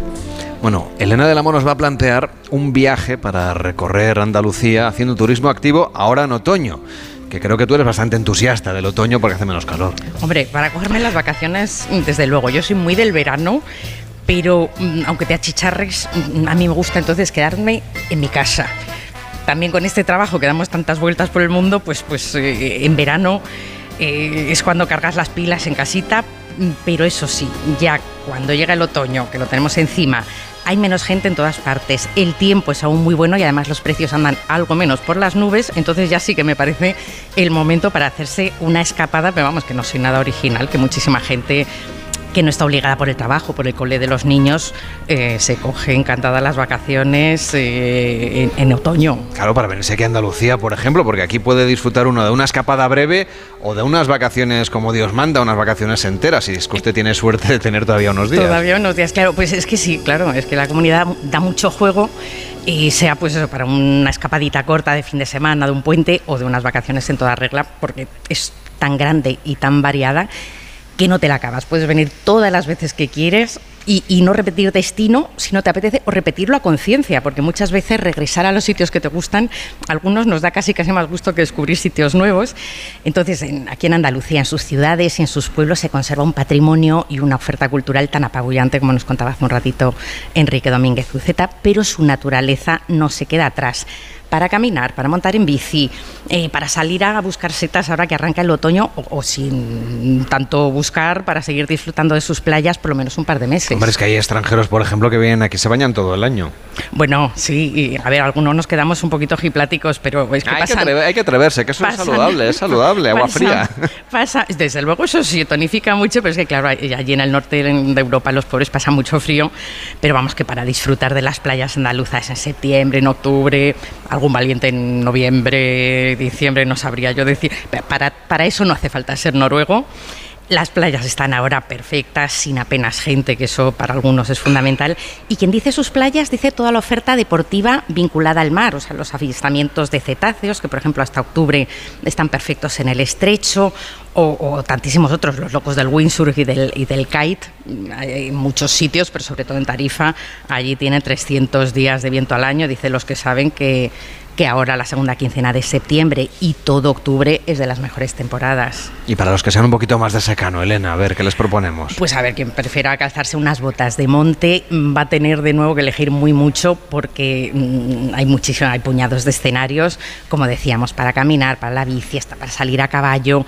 Eh, tiene realmente a mansalva mm, montones de rutas por las ocho provincias andaluzas podríamos echar todo el día detallando los recorridos, los senderos, creo que no tenemos tiempo. No, no, y además eso la gente hoy en día lo encuentra en guías, en internet, en, tracks, en códigos QR y un montón de cosas. Exactamente, pero sí tenemos tiempo para destacar un espectáculo de la naturaleza que tenemos ya a las puertas y es la berrea de los ciervos, un absoluto espectáculo cuando los machos, con la cuerna bien crecida y henchidos de amor, braman por los bosques y por las dehesas llamando a las hembras, peleándose entre ellos o marcando el territorio ante los rivales que se atrevan a, a cortejar a sus arenes de hembras, claro. A ver, ¿y a dónde vamos para admirar esa berrea?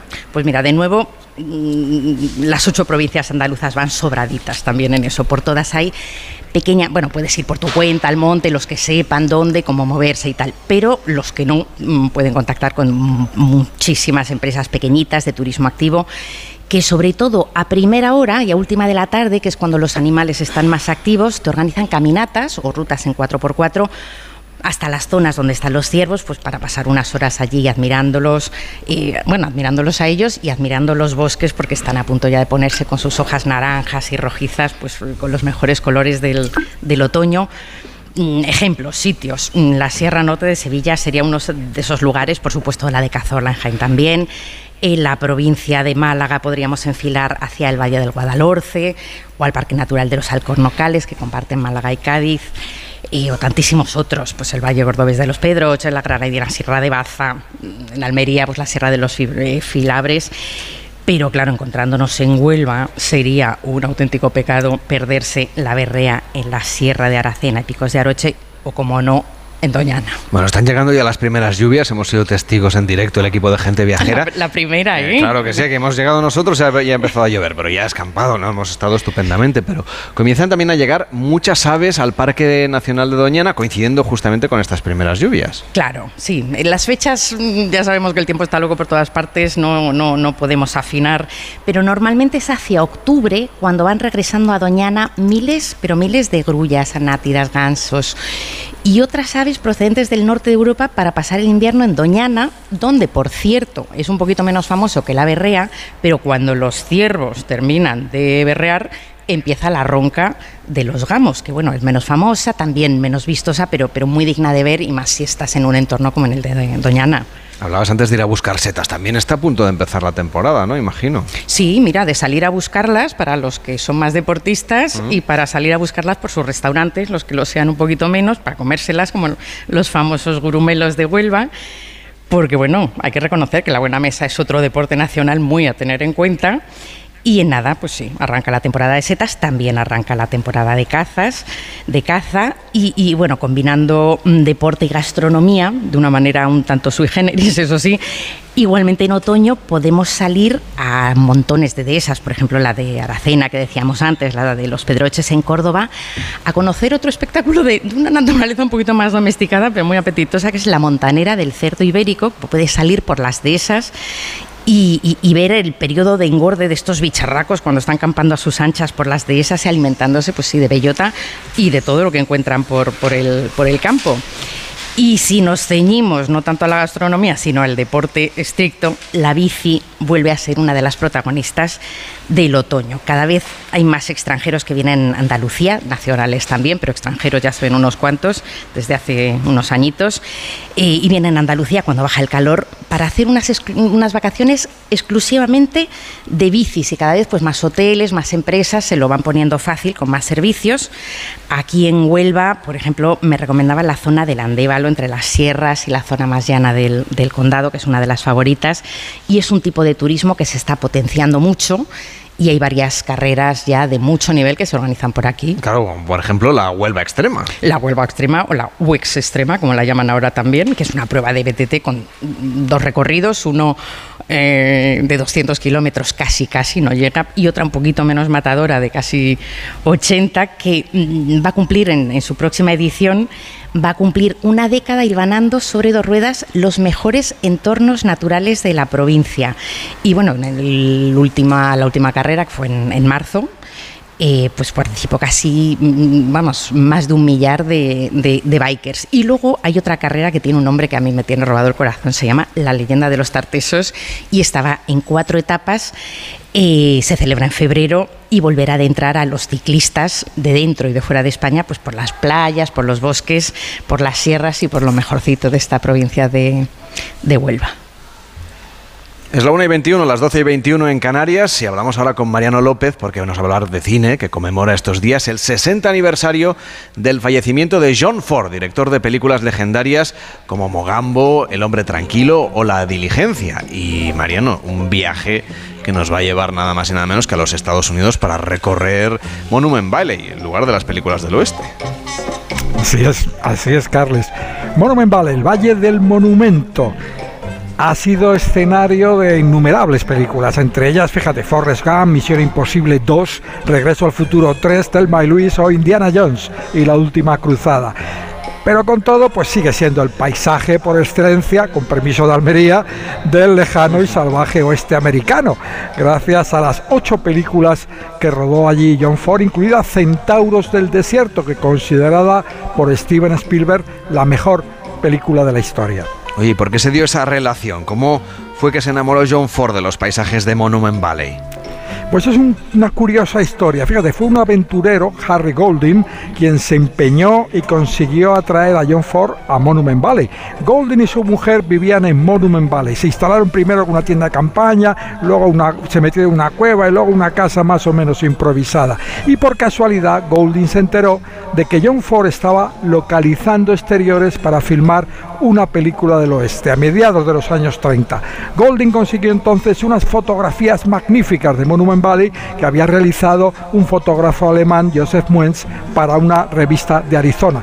Tomó las fotos y se presentó a las puertas de los estudios de United Artists. Pidió hablar con Ford, le dijeron imposible. Bueno, allí se quedó un día, otro día, otro día, hasta que finalmente yo creo que por compasión pues salió a verle el responsable de localización de los estudios. Golding le entregó las fotos, John Ford las vio y se, se enamoró. De inmediato decidió rodar la diligencia en Monument Valley. Le impresionó el paisaje y le gustó, se cuenta, la idea de que era un lugar apartado, con muy mala carretera y no era fácil, por tanto, que le molestaran los ejecutivos de Hollywood. La diligencia fue la primera de las ocho películas que rodaría Ford en Monument Valley. Rodó tantas veces, pasó tantas horas en Monument Valley que los indios navajos le pusieron un nombre, le llamaban Nataninez, que significa el jefe larguirucho.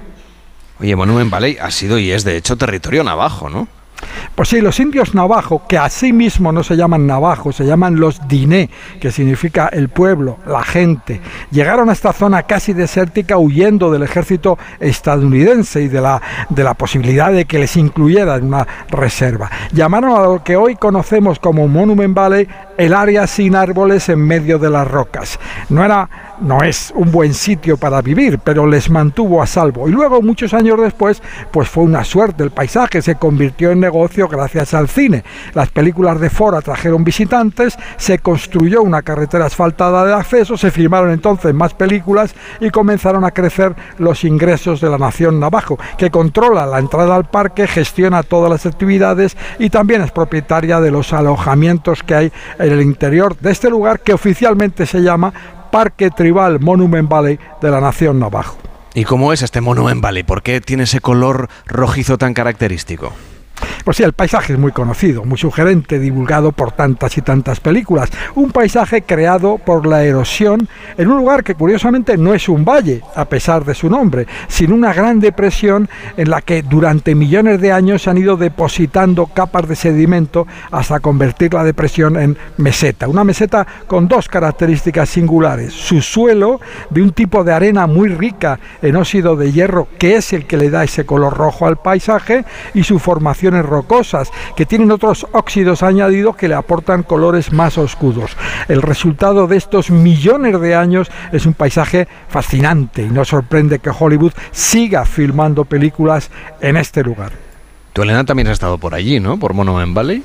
Bueno, sí, hace un tiempito, pero sí. Ah, no ha cambiado mucho, me parece, ¿verdad que sí, Mariano? A diferencia de las ciudades, esa ventaja. Claro, los espacios naturales, salvo, salvo, desgracia, no se suelen mantener. Oye, estamos ya instalados, Mariano, en el centro de visitantes. ¿Qué es lo que podemos hacer una vez llegamos allí? Pues bueno, una vez que llegamos allí, lo fundamental es recorrer en coche la pista de tierra, el circuito que permite conocer, fotografiar los paisajes más destacados del parque. Es un circuito de 17 millas, 27 kilómetros, con 11 puntos señalizados, 11 lugares bautizados por los navajo con nombres como la Roca Elefante, la Colina del Camello, las Tres Hermanas o el Totem. El punto más visitado es el punto John Ford. Aquí suele haber un indio navajo con un caballo, un caballo muy manso, por cierto, para que por una pequeña de dólares te puedas hacer una foto subido en el caballo. En la pista, en esta pista se puede circular desde las 8 de la mañana hasta las 6 de la tarde a 20 kilómetros por hora como, como máximo. Están prohibidas las motocicletas, las bicicletas, los vehículos pesados, los drones y apartarse del camino de sus miradores. Para recorrer este circuito, bueno, pues con 4 horas 5 es un tiempo más que razonable para vivir esta experiencia en coche en Monument Valley. ¿Y qué más podemos hacer? ¿Qué otras experiencias viajeras podemos de alguna manera disfrutar si viajamos y nos movemos hasta esta zona de Estados Unidos? Sí, pues se puede realizar la misma ruta en tu coche o alquilando un coche con un guía navajo especializado dentro. También se puede recorrer una parte del parque a pie o a caballo, en ambos casos con la compañía de un guía navajo. Lo de recorrer una parte a caballo, de verdad que es muy singular, merece mucho la pena, bueno, pues no dejar de sintonizar. a la gente de Huelva no se lo digas que aquí lo del caballo lo dominan muy bien, ¿eh? no, no, pues te digo que merece mucho la pena. Yo lo hice, no es, no es, es un poquito agitado para los que no estamos acostumbrados al caballo. Bueno, y aparte hay dos atardeceres, dos espectáculos, quería decir gratuitos. El atardecer, te decía antes que termina eh, el circuito, ya no se puede entrar en el circuito a partir de las 6 de la tarde, pero luego el atardecer se puede vivir desde el muro que protege ese aparcamiento, esa entrada al hotel. Y también la noche, el cielo, para quienes están instalados en los alojamientos del parque, estamos en una zona en la que el cielo es un grandísimo espectáculo, muy poco iluminado, toda la zona de Monument Valley y sus alrededores. Bueno, y vamos con la música, Mariano, porque lo tuyo es ponerle un broche musical a este recorrido sonoro que hoy estamos haciendo por Monument Valley. Ahí está, fíjate, traigo una canción que se considera la más popular de cuantas forman el legado, la herencia musical del lejano oeste. Se llama The Old Chisholm Trail, el camino del viejo Chisholm, y se refiere a una ruta pionera que hubo para conducir el ganado desde Río Grande hasta Kansas City. La cantaban los vaqueros hacia 1870. Se grabó por primera vez en 1910 y luego la han cantado casi todos los grandes intérpretes de la música country. La escuchamos en la versión de Michael Martin Murphy, ganador de seis discos de oro en la música cranty. Es el viejo sendero Chilson, la canción más popular del Far West, el lejano oeste.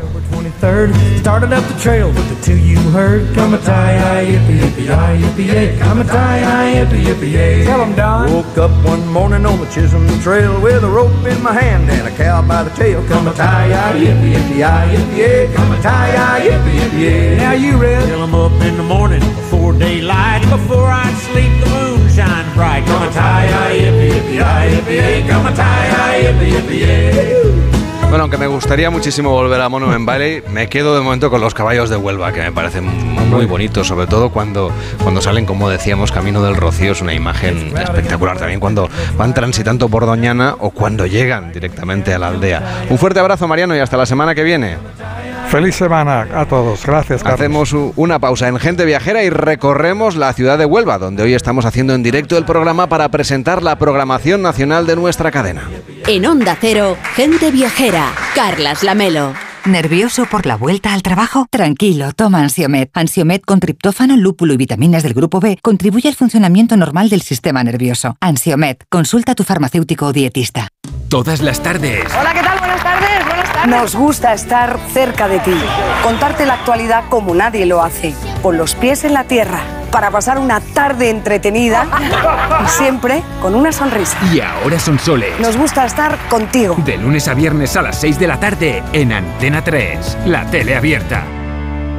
¿Y cómo lo detectáis antes de que entren? Pues con la tecnología Presence. Por ejemplo, detectamos si intentan sabotear la alarma con inhibidores y los sensores de las puertas y ventanas que nos avisan antes de que alguien entre. Y mira, Ana, estas cámaras tienen análisis de imágenes y así vemos si es un peligro real. Pero lo importante es que si pasa algo, nosotros respondemos al momento. Este verano protege tu hogar frente a robos y ocupaciones con la alarma de Securitas Direct. Llama ahora al 900-272-272. Ya está en marcha la cuarta edición de los reconocimientos Go ODS, una iniciativa del Pacto Mundial de Naciones Unidas y la Fundación Rafael del Pino para reconocer la innovación orientada a los objetivos de desarrollo sostenible. Si tienes un proyecto innovador que impulse estos objetivos, no dejes de inscribirte en reconocimientosgoods.com antes del 17 de octubre y consigue tu reconocimiento Go ODS con la colaboración de A3 Media. Con las lentillas, el polvo, los ordenadores, notamos los ojos secos, nos pican. La solución es Devisión Lágrimas. Devisión alivia la irritación y sequedad ocular. Devisión Lágrimas. Este producto cumple con la normativa vigente de producto sanitario. Gente viajera. El programa de viajes de Onda Cero con Carlas Lamelo.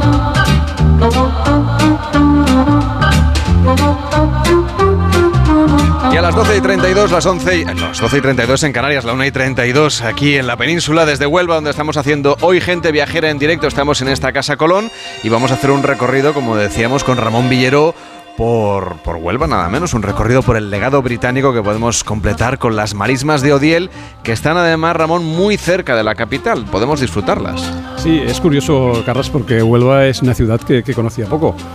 Como te he dicho antes, la única vez que había estado en Huelva capital fue cuando hace unos 10 años, junto a Quique del Olmo, hicimos con la hermandad de Huelva el camino hacia el Rocío. Una experiencia muy recomendable de la que guardo muy buen recuerdo. El camino hasta la aldea del Rocío pasa por el sur de la ciudad y tras cruzar el muelle de Río, de Río Tinto, pues transcurre a lo largo de la, de la ría. Son 60 kilómetros, 30 por día, y se hace noche en la mantilla y ya te digo que es una experiencia inolvidable. Bueno, la ciudad de Huelva se enmarca además entre dos ríos, el Odiel y el río Tinto, que de alguna manera marcan también su historia. Sí, yo diría que Huelva, por su ubicación entre esos dos ríos, viene a ser un poquito como una especie de Manhattan, en pequeñito, pero en el sur de España. Y vete a saber si en la antigüedad no fue la ciudad de referencia, porque es verdad que al margen de la época fenicia y posteriormente ah, con todo lo referente al descubrimiento de América, a Huelva se la asocia con Tartesos, que los, que los mismos griegos consideraban como la cuna de la civilización occidental.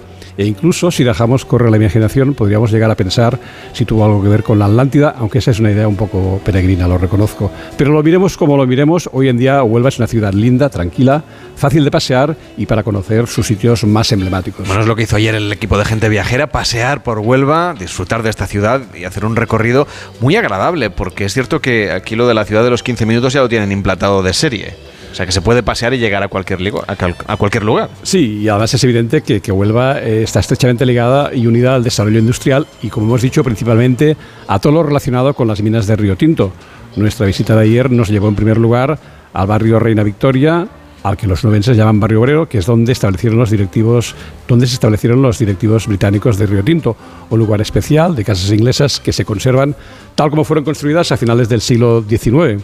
Hay que decir que por, por, Huelva eh, entraron en España la mayoría de los deportes de origen británico, algunos de los cuales arraigaron en la península, en especial el, el, fútbol y el tenis. El recreativo de Huelva, el Huelva Recreative Club, fue el primer club de estas características, de eso hace ya 150, 150 años. De hecho, el, el, el club recreativo englobaba golf, cricket, fútbol y, y tenis. Y como anécdota podríamos, podemos explicar que el lugar donde ahora se encuentra el Estadio Colombino, donde juega el recreativo de Huelva, eran los terrenos donde jugaban al fútbol los marineros que desembarcaban en Huelva a la espera de cargar el cobre en las bodegas de sus barcos. Bueno, ya recorríamos ese llamado barrio obrero de Huelva con sus casitas tan al estilo inglés construidas para los británicos que en el siglo XIX vinieron a explotar las minas de Río Tinto y precisamente en aquella época y en el entorno de aquellas minas se inspira la novela Una decisión inevitable que la ha escrito la periodista y escritora María Montesinos. ¿Cómo estás? Buenos días. Hola, buenos días. Bueno, ¿cómo era el, aquel pedazo tan británico de Huelva a finales del siglo XIX? Pues, pues era precisamente muy victoriano, ¿no? Que era la época que les tocó vivir, que era el reinado de la reina Victoria, y vinieron aquí, empezaron con, con el primer, bueno, el empresario que fue el, el que compró las minas, o un consorcio, un conglomerado de empresas en las que había diferentes empresas, pero eh, lideradas por un señor que era Hugh Matterson, que fue el que compró las minas al Estado español, unas minas que ya existían y que ya habían sido explotadas, pero con muy poca con poco éxito, por así decirlo, porque realmente cuando llegaron los ingleses y aplicaron los avances técnicos que ellos habían ya tenían mucho más avanzados que en España, pues empezaron a explotarlas hasta convertirlas en la primera en las primeras o en las más grandes minas de cobre de todo el mundo, ¿no? Entonces, bueno, en mi novela lo que cuento es eh, esta época eh, en torno a 1888, que fue también una época muy conflictiva porque no solo los ingleses se instalaron en, en las inmediaciones de Río Tinto, que por cierto el Estado español les vendió el suelo y el subsuelo, es decir, que era una pequeña, por así decirlo, una pequeña Inglaterra en suelo de Huelva, ¿no? Por, un, un, poco esa es la, lo que me parecía a mí cuando empecé a investigar este, este tema, ¿no? Y entonces, bueno, pues es una historia muy bonita la de los ingleses dentro de construyendo y explotando la mina y luego pues construyendo también el, el barrio de la vista en los, en los alrededores de Río Tinto donde se instalaron. La Casa Colón eh, desde donde hoy emitimos Gente Viajera, era en aquella época el gran hotel a donde venían estos ingleses de, la, de las minas de Río Tinto. Entiendo que con sus familias, pues a, digamos, a sacudirse un poco el polvo del campo y empaparse un poquito de civilización, ¿no es verdad? Sí, sí, porque, a ver, ellos vivían en el... Era una sociedad muy cerrada, la de...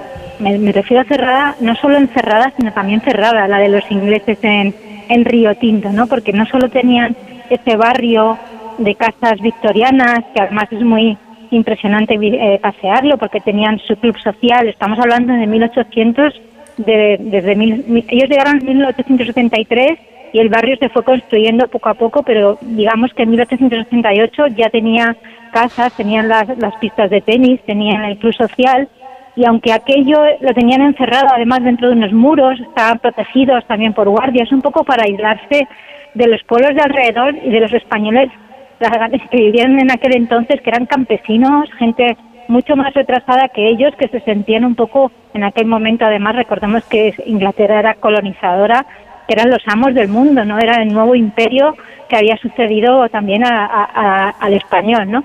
Entonces, bueno, pues los ingleses en ese sitio solo vivían para las minas y las mujeres vivían y los niños vivían muy encerradas en ese barrio. Entonces, cuando salían, salían a Huelva a, y, se, y se alojaban en el, en el hotel, en el Gran Hotel Colón, que fue el gran hotel que construyó también Guillermo Sandheim, que era el empresario alemán, con financiación de la compañía Río Tinto, por supuesto, porque allí se alojaban los los, los ejecutivos de, y los directivos de la, de la mina, y luego también tenían otro punto de, de esparcimiento, por así decirlo, que fue una colonia que, que, que construyeron en Punta Umbría, que también era una zona de esparcimiento porque los aires les limpiaban los pulmones de todos los humos que respiraban en, en las minas que, que, como ya sabemos pues eran muy perniciosos para, para todos.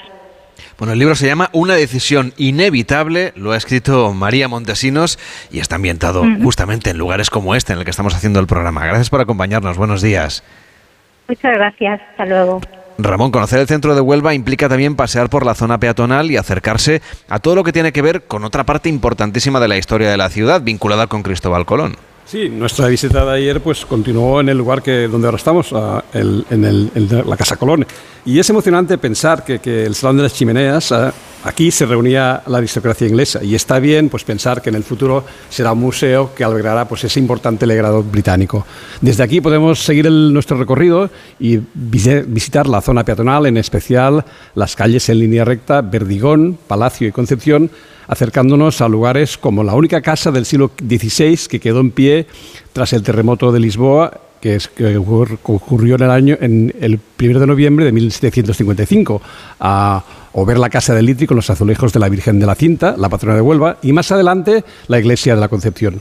Nuestro recorrido puede continuar por la Plaza de la Arqueología, donde se sabe que en el subsuelo existen restos fenicios que para, más adelante se excavarán para, para, para poder, ver la ciudad fenicia, la Plaza de las Monjas y la Gran Vía hasta llegar al Monumento de la Virgen del Rocío y una vez más regresar a la Casa Colón. No, también deberíamos acercarnos al Muelle de Río Tinto, el lugar que visitamos al atardecer y, que también es uno de los atardeceres más recomendables seguramente de España. Sí, un lugar repleto de historia de visita obligada. Se encuentra sobre la ría del Odiel y fue construido a finales del siglo XIX. Tiene una longitud de 1.165 metros y por aquí se cargaban los barcos con el mineral de las minas de Río Tinto. La verdad es que verlo al atardecer es una delicia. Ayer estaba un poco nublado, pero se divisaba esa línea de luz en el horizonte muy linda. También deberíamos visitar la Catedral de Nuestra Señora de la Merced, el Muelle de las Carabelas y lo relacionado con Cristóbal Colón, como es el Monasterio de la Rábida o el Monumento a la Fe Descubridora. Y obviamente también una visita al Santuario del Conquero, donde ver la Virgen de la Cinta al norte de la ciudad. Y ya desde allí a las marismas, como habíamos prometido, esas marismas del Odiel que son muy recomendables. Sí, ya sabes que a mí me gusta entretenerme con los parques naturales y las marismas del Odiel, el lugar donde se une el mar con las desembocaduras de los ríos Tinto y Odiel, que juntamente con las mareas del Atlántico pues crean ese sistema, ese ecosistema vital para la subsistencia de muchísimas aves, muchas de ellas provenientes del norte de Europa, que vienen a pasar el invierno a las marismas del Odiel. Entre las especies más importantes hay que destacar garzas, garzas imperiales y también a los flamencos que se pueden ver todo el año y que dan ese especial colorido al paisaje, así como grullas, cigüeñas y algunas rapaces. Y además que son reserva de la biosfera por la UNESCO desde 1983, se pueden recorrer en bicicleta, en fin, una actividad de turismo activo de naturaleza que nos ha contado Ramón Villero. Gracias por estar con nosotros y por llevarnos de paseo por Huelva. Pues nada, un placer, ya sabes, aquí, aquí estamos. Hacemos una pausa en Gente Viajera y les contamos, por ejemplo, cómo disfrutar Huelva a través de la música y, claro, de la gastronomía, que es casi la hora de comer. Carlas Lamelo, Gente Viajera. Onda Cero Madrid, 98.0. Sí, se llamaba el Cid, pero además de Cid, tenía un sobrenombre por sus batallas. El Cid lo tengo, Karate Cid. A tus hijos les puede venir muy bien una visita a Puy de Fou antes de empezar el cole. Compra ya tus entradas en puidefu.com. Solucionesconhipoteca.com. Préstamos desde 10.000 hasta 3 millones de euros. ¿Necesita liquidez? ¿Necesita dinero hasta la venta de su casa? ¿Necesita un préstamo para cancelar deudas o un embargo? Solucionesconhipoteca.com.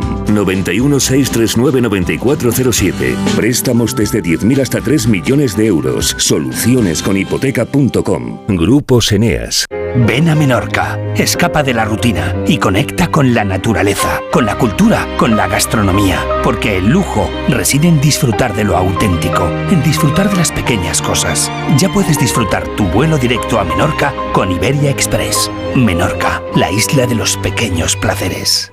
En la vida hay cambios muy importantes. Un cambio de casa, una oficina nueva, un local más grande. Para que esos cambios sean perfectos, acude a los profesionales de mudanzas Segoviana. Mudanzas del hogar, guardamuebles, mudanzas de oficinas en toda la comunidad de Madrid. Consulta las ofertas en amsegoviana.com o en el 91 548 77 18. Sí, se llamaba el Cid, pero además de Cid, tenía un sobrenombre por sus batallas. El Cid lo tengo, Karate Kid.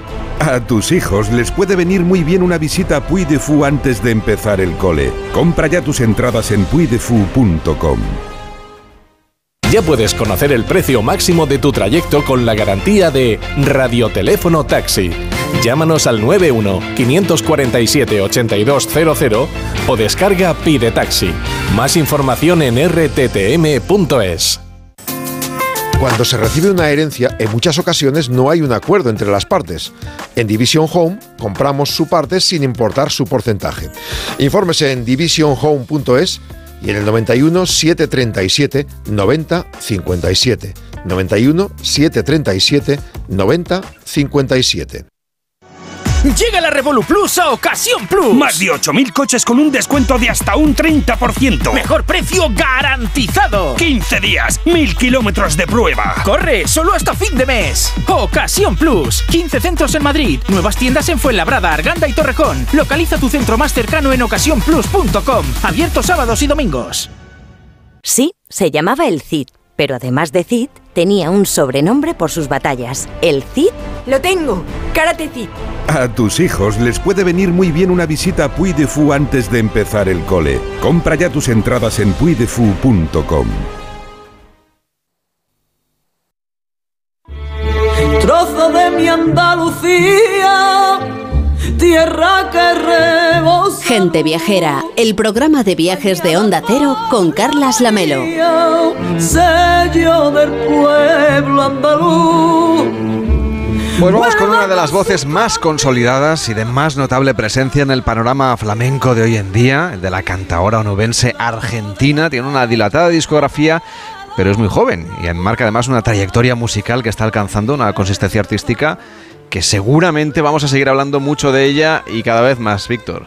Desde luego, por ejemplo, Las minas de Egipto, Un viaje por el Cante, Sinergia, La vida del artista, Su primera Navidad, son títulos que, bueno, pues que enmarcan la obra de esta artista de plena convicción y firmeza, una cantaora vocacional y que no olvida sus orígenes como dicen que la conocen y que ahora pues va a representar a España en la Semana Cultural de España en La Habana y a través del Ministerio de Cultura. Hola Argentina, ¿qué tal estás? Hola, ¿qué tal? Buenas tardes. Bienvenida. Muy bien. Gracias. ¿Cómo va a ser esa representación? Menudo distinción, ¿no? Menudo honor. Pues sí, la verdad que es un lujo, un placer, un privilegio. El año pasado estuvo allí Miguel Poveda, mi admirado, querido y compañero, grandísimo artista de- del mundo del flamenco, aunque también eh, parte para otros géneros. Y, y bueno, pues este año me, me toca a mí y encantadísima. Estuve en 2019 embarazada de, de mi hijo allí en, en La Habana y tuve esa suerte de estar allí por primera vez, de cantarles a, a- bueno, al pueblo cubano y esta vez pues voy con mi espectáculo y será el día 7 en el auditorio de La Habana Vieja y el día 9 de todo esto en octubre, claro está, eh, en el Teatro Martí. Bueno, que son menudos escenarios. El Teatro Martí es impresionante. Vamos, yo me imagino. No lo he visto, pero... Pues, pues si te pones ahí frente al... Vamos, yo no me he puesto a cantar ni mucho menos, pero sí he estado ahí dentro y vamos, ponerse a cantar tiene que poner la piel de gallina. Pues estoy deseando, de verdad. Bueno, esos conciertos nos pillan un pelín lejos, Lejos, los, sí. de, los Sí. de Cuba, aunque son evidentemente todo un orgullo poder representar a la cultura española Claro sí. en La Habana, pero tienes también conciertos agendados muy prontito. Pues sí, estaremos, si Dios quiere, el 23 de septiembre en Colmenar Viejo, en el, en el auditorio Colmenar Viejo, el 28 de septiembre en el Teatro Central de Sevilla. Eh, después, inmediatamente llegada recién de La Habana, eh, el día 12 estaremos en Fuengirola y el día 30 de octubre, una cita para mí muy importante, estaremos en Madrid en el Teatro La Latina con mi espectáculo Idilio de Flamenco y Son Cubano. Bueno, hemos hablado antes de que los Grammy Latino por primera vez en la historia se van a celebrar en Andalucía, va a ser en. Sevilla. Y tú estás muy vinculado a los Grammy, has estado ahí en todo lo alto. Pues mira, eh, curiosamente estáis hablando, bueno, esto es un, programa de, viaje y, de cultura, por supuesto, pero es verdad que acordándome y viendo aquí todos los folletos que tenéis, pues tengo un disco que, como bien ha nombrado Víctor, eh, se llama Un viaje por el cante y, lo que están, el- fue el primero nominado a los Latin Grammy y es un disco y siempre lo digo a la gente, ¿no? Bienvenidos, va- vais a viajar, ¿no? A viajar con la música a través, bueno, del flamenco sobre todo y es verdad que que el flamenco pues eh, tiene esa suerte de, de, bueno, de que han nacido cantes en Cádiz, en Huelva, en Almería, en Badajoz. Entonces por eso quise hacer ese disco de un viaje por el cante y bueno, y que se haga este año aquí esa gala maravillosa de los Latin Grammy, yo creo que para, para Andalucía, para Sevilla, para el flamenco, para, para toda España va a ser algo muy importante y un momento mm, que hay que vivir. Me parece que las nominaciones se van a dar a conocer la próxima semana. Ya pronto, sí, sí, sí. ¿Tú crees que te van a nominar? No, porque yo este año no he ¿No podido algo? Presentar, no he podido presentar. Entonces estás más tranquila. sí, sí, estoy Por el lado bueno. Elena también le ha encantado escuchar la música de Argentina. Desde luego, y me, me- me- me provoca mucha curiosidad, como una cantadora flamenca, como tú, que además de con el flamenco que ya es, se atreve, porque no es tanto fusión, sino que te atreves directamente con otros palos, no sé si es correcto decirlo así, Sí, como el fado portugués, otro género, sí. el tango argentino y sobre todo últimamente, como nos contabas, el son cubano. Sí, bueno, eh, yo creo que todos los artistas de- del flamenco eh, alguna, alguna vez en la vida han, han tenido esa curiosidad de, de tocar otros géneros, de aprender de otras músicas y de, y de que le aporten, ¿no? Y bueno, desde Enrique Morente, Camarón de la Isla, El Lebrijano, eh, en fin, Antonio Mairena, Caracol, muchísimos artistas y bueno, yo creo que eh, todo lo que sea aprender, que para mí es lo más importante. Cuando me preguntan, ¿qué te queda? Digo, yo lo que quiero es aprender, Sí, ¿de, aprender en todo el camino. ¿De dónde viene esa pasión tan gente viajera, no? Sí, entonces eh, seguir aprendiendo estos géneros. Es verdad que a mí me, por ejemplo, ahora mismo el son cubano, que estamos con, con- la gira de, este espectáculo de idilio, pues yo era una cantadora sentada, eh, me costaba mucho trabajo bailar, eh, entonces he, dado ese paso hacia adelante de aprender, de soltarme, de mover mi cuerpo, de hacer, de bailar, de hacer bailar a la gente, de comunicarme, de, expresarme de otra manera, ¿no? Gracias a, a- bueno, al aprendizaje del son cubano. ¿Cree que es un aprendizaje natural, dado un poco la- las raíces comunes entre España y Latinoamérica? Totalmente. Yo creo que el flamenco es ritmo eh, eh, y el son cubano en este caso también que estamos hablando es ritmo. Yo cuando estuve eh, en La Habana por primera vez dije, bueno, em, yo creo que estoy en Andalucía, ¿no? Tenemos esa misma impronta, esa misma forma de ser, ¿no? Parecemos hermanos. Entonces yo creo que, que me tenía que soltar y ha llegado ese momento, ha tenido que venir el son cubano para echarme hacia adelante y, y hacerme mover el cuerpo, ¿no? En el escenario. Me han contado que en muchas partes de, de nuestro planeta, fuera de España, te, quieren, te aprecian, van a, van a tus conciertos. Es decir, que, estás abriéndote ahí un camino internacional muy interesante. Pues sí, eh, mira, y todo viene curiosamente desde, desde ese mismo viaje. Ese año yo creo que tuvo muchas cosas especiales aparte del embarazo, ¿no? Eh, estuve en La Habana, estuve en Los Ángeles eh, y, bueno, el viaje de La Habana para mí fue especial porque curiosamente el día antes de volver a España eh, fui a, a- a- bueno, a conocer, a hacer, a hacer turismo porque ninguno de los días tuve un descanso, todos fueron ensayos, ensayos para el día del concierto. Y antes de volver dijimos, vamos a cuatro o cinco horitas que tenemos, vamos a conocer un poquito la Habana Vieja. Nos pilló la hora de almorzar y paramos en, en un restaurante, había un grupo tocando, nos presentamos y surge eh, la posibilidad improvisada de hacer un tema, idilio, que subimos a las redes sociales porque lo grabamos con el móvil y que se hizo viral que se compartió muchísimo y que se sigue haciendo viral a día de hoy. Entonces, yo creo que le debo mucho a, a aquel momento que voy a volver a revivir ahora, una vez que vaya. Quiero encontrarme con, con esa vocalista de, de ese grupo y quiero entrevistarla, quiero, eh, bueno, mm, vivir esas sensaciones que yo viví la otra vez. ¿Y ¿Te arrancarías a cantar aquí algo así en directo improvisadamente? Claro que sí.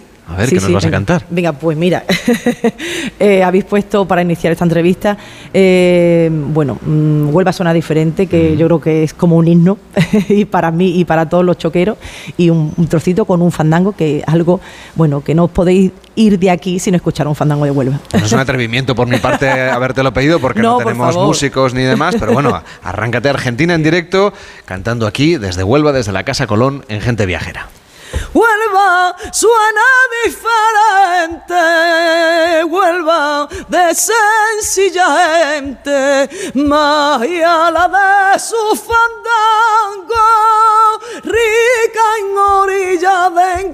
encanto. Huelva suena diferente, Huelva de sencilla gente, magia la de su fandango, rica en orilla de encanto de la hermosa Andalucía.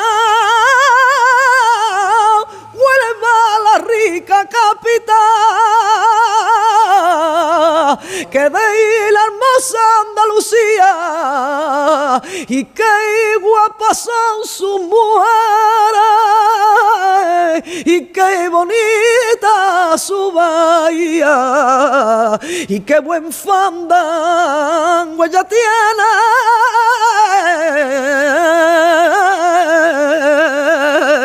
Un fuerte aplauso, por favor, en directo Argentina hoy en Gente Viajera. Nos ha puesto todos la- vamos, los pelos de punta. Bueno, pero qué arte, qué maravilla. No me extraña Muchas que los. Grammy latinos estén esperando tu nombre.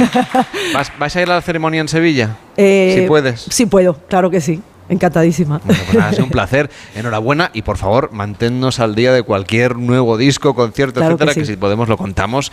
Algo que suena tan nuestro y que además es tan internacional, es un gusto tenerlo en el programa. Argentina, muchísima gracias. suerte, que vaya Gracias muy de bien. verdad, un abrazo. Bueno, y nos queda hablar de la gastronomía, Víctor, que es uno de los puntos, de los puntales de cualquier viaje, sobre todo, sobre todo si venimos aquí a Andalucía, a Huelva, en este caso un nuevo concepto de cocina más a la marinera. Estamos hablando de la cantina del puerto. Así es, y un restaurante marinero que sin olvidar las carnes ibéricas de cerdo, cordero, ternera, buey, pues saca esos sabores de la huerta y de lo que antaño fue la cantina de la lonja del pescado, a día de hoy pues es un restaurante y es un universo gastronómico que es un representante en toda la provincia. Bueno, el representante es Pepe Cantina. ¿Cómo está Pepe? Muy buenos Muy bien, días. muy bien. Háblanos de la, de la cocina porque, y de la historia de este lugar, que también está en plena transformación, porque era de aquellos lugares que, bueno, que estaban ahí enraizados en la tradición pesquera de Huelva. Bueno, yo empecé muy jovencito en el tema de, en el sector este de la hostelería y la verdad que caí en, en acoger un establecimiento que estaba justo en La Loja. La verdad que al principio, bueno, pues eh, aquello era... Porque Huelva ha crecido muchísimo en 30 años. Pasamos de las tabernas a los cafeterías, de las cafeterías a los restaurantes. Yo caí en un sitio que eran zonas de trabajo. Entonces, bueno, eh, yo aposté por aquello. Cuando yo vi que tenía la despensa, la tenía en la mano, digo, yo tengo que aprovechar. ¿Y cómo eran aquellos tiempos? Eh, ¿Qué, sabores, qué sensaciones, qué anécdotas puede contarnos de aquella lonja? Pues yo te puedo decir que yo le compraba directamente a los barcos. Y entonces, bueno, eh, mi clientela empezó a venir mm, porque yo empecé a promocionarme y, bueno, pues eh, todo era natural. No tenía una cocina tampoco rebuscada, ni, y, bueno, era casi todo era el frito, la plancha, eh, los mariscos, eh, todo en general, todo era natural. O sea que no llevábamos nada de Bueno, esa es la base de- del origen culinario de este lugar, pero ahora ha evolucionado y obvi- obviamente continúa con ese producto de primera, pero también ya con unas elaboraciones un poquito más, más trabajadas, ¿no? Más contemporáneas. Así es, ya hay que ir dándole al cliente también algo más, ya que teníamos, teníamos los medios. También hemos tenido la suerte de que eh, la lonja antigua eh, resulta de que aquello lo tiran, tiran ya toda la zona del puerto para edificar y hacer la marina que se tiene pensamiento hacer. Y bueno, nos dan una zona que la verdad que mm, estamos muy contentos porque estamos pegados al agua. Yo creo que yo no sabría ya mm, encontrar ningún No se preocupe, no se preocupe. El, el micrófono le, le capta. Acérquese un poquito más, solamente Pepe, para que le podamos escuchar plenamente, para que nos cuente la historia del restaurante. Bien, y entonces, bueno, pues mm, era una zona, digamos, que se iba a quedar como una zona verde del puerto y bueno, yo opté de que, y me, empeñé de que teníamos que allí hacer algo bueno para acercar Huelva. Bueno, y al final pues fui pionero en hacer allí un restaurante pegado al agua, moderno, donde todo se podía abrir, se podía convertir en un chiringuito urbano y empezamos a trabajar como trabajábamos antes, pero claro, ya nuestra clientela nos demandaba algo más de en cocina. También es cierto de que eh, actualmente cada vez tenemos más gente de fuera y entonces, bueno, pues también hay que seguir evolucionando. Por ejemplo, si fuéramos hoy, ¿qué es lo que nos serviría? ¿Qué es lo que nos sugiere de la carta? Bueno, pues hombre, podemos empezar por una, un marisquito. Que podemos Me parece muy buen comienzo. Hombre, una gambita, una cigalita de aquí nuestra, que eso no puede faltar en una mesa. Eh, luego yo estaría también por algo fresquito, también, que llevara, por ejemplo, un tataki, un atún, algo así macerado, algo suavito, unas coquinas también. Y luego, bueno, pues también no, nos falta el jamón, no nos falta ningún tipo de, de carnes, pero bueno, que lo fuerte mío sigue siendo todavía el tema del sector de la pesca. Bueno, y gente viajera ya saben que hace un diario de viaje cada vez que, que salim- que salimos a hacer fuera un programa.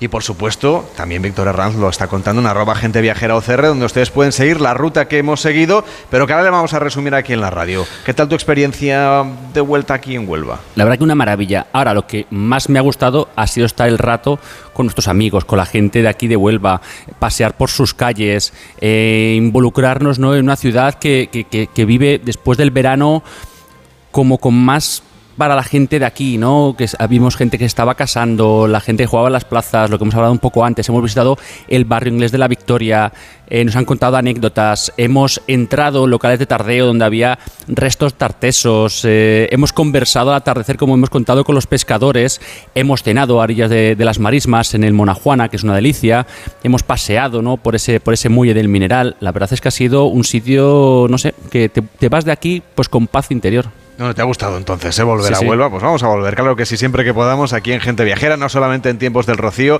sino también hoy para hacer, como hemos contado, el programa en directo con motivo de esta semana de la radio que hacemos de la mano de la Junta de Andalucía, donde todos los programas de nuestra cadena, los principales programas, se están haciendo desde esta tierra, desde Andalucía, donde hoy le hemos- les hemos saludado desde esta Casa Colón en Huelva, que por cierto, también la próxima semana vamos a estar disfrutando de otro programa en directo también realizado desde esta tierra, así que va a ser un placer, como siempre, acompañarlos aquí en Gente Viajera, aquí en Onda Cero, y desde luego que la gastronomía es siempre un gran motivador de los viajes, así que Pepe ha sido un placer tenerle hoy con nosotros para cerrar el programa. Hasta la próxima, buenos días. Llega Noticias fin de semana, llega Juan Diego Guerrero para contarnos, ya saben, lo que está pasando ahí fuera. Hasta ahora mismo.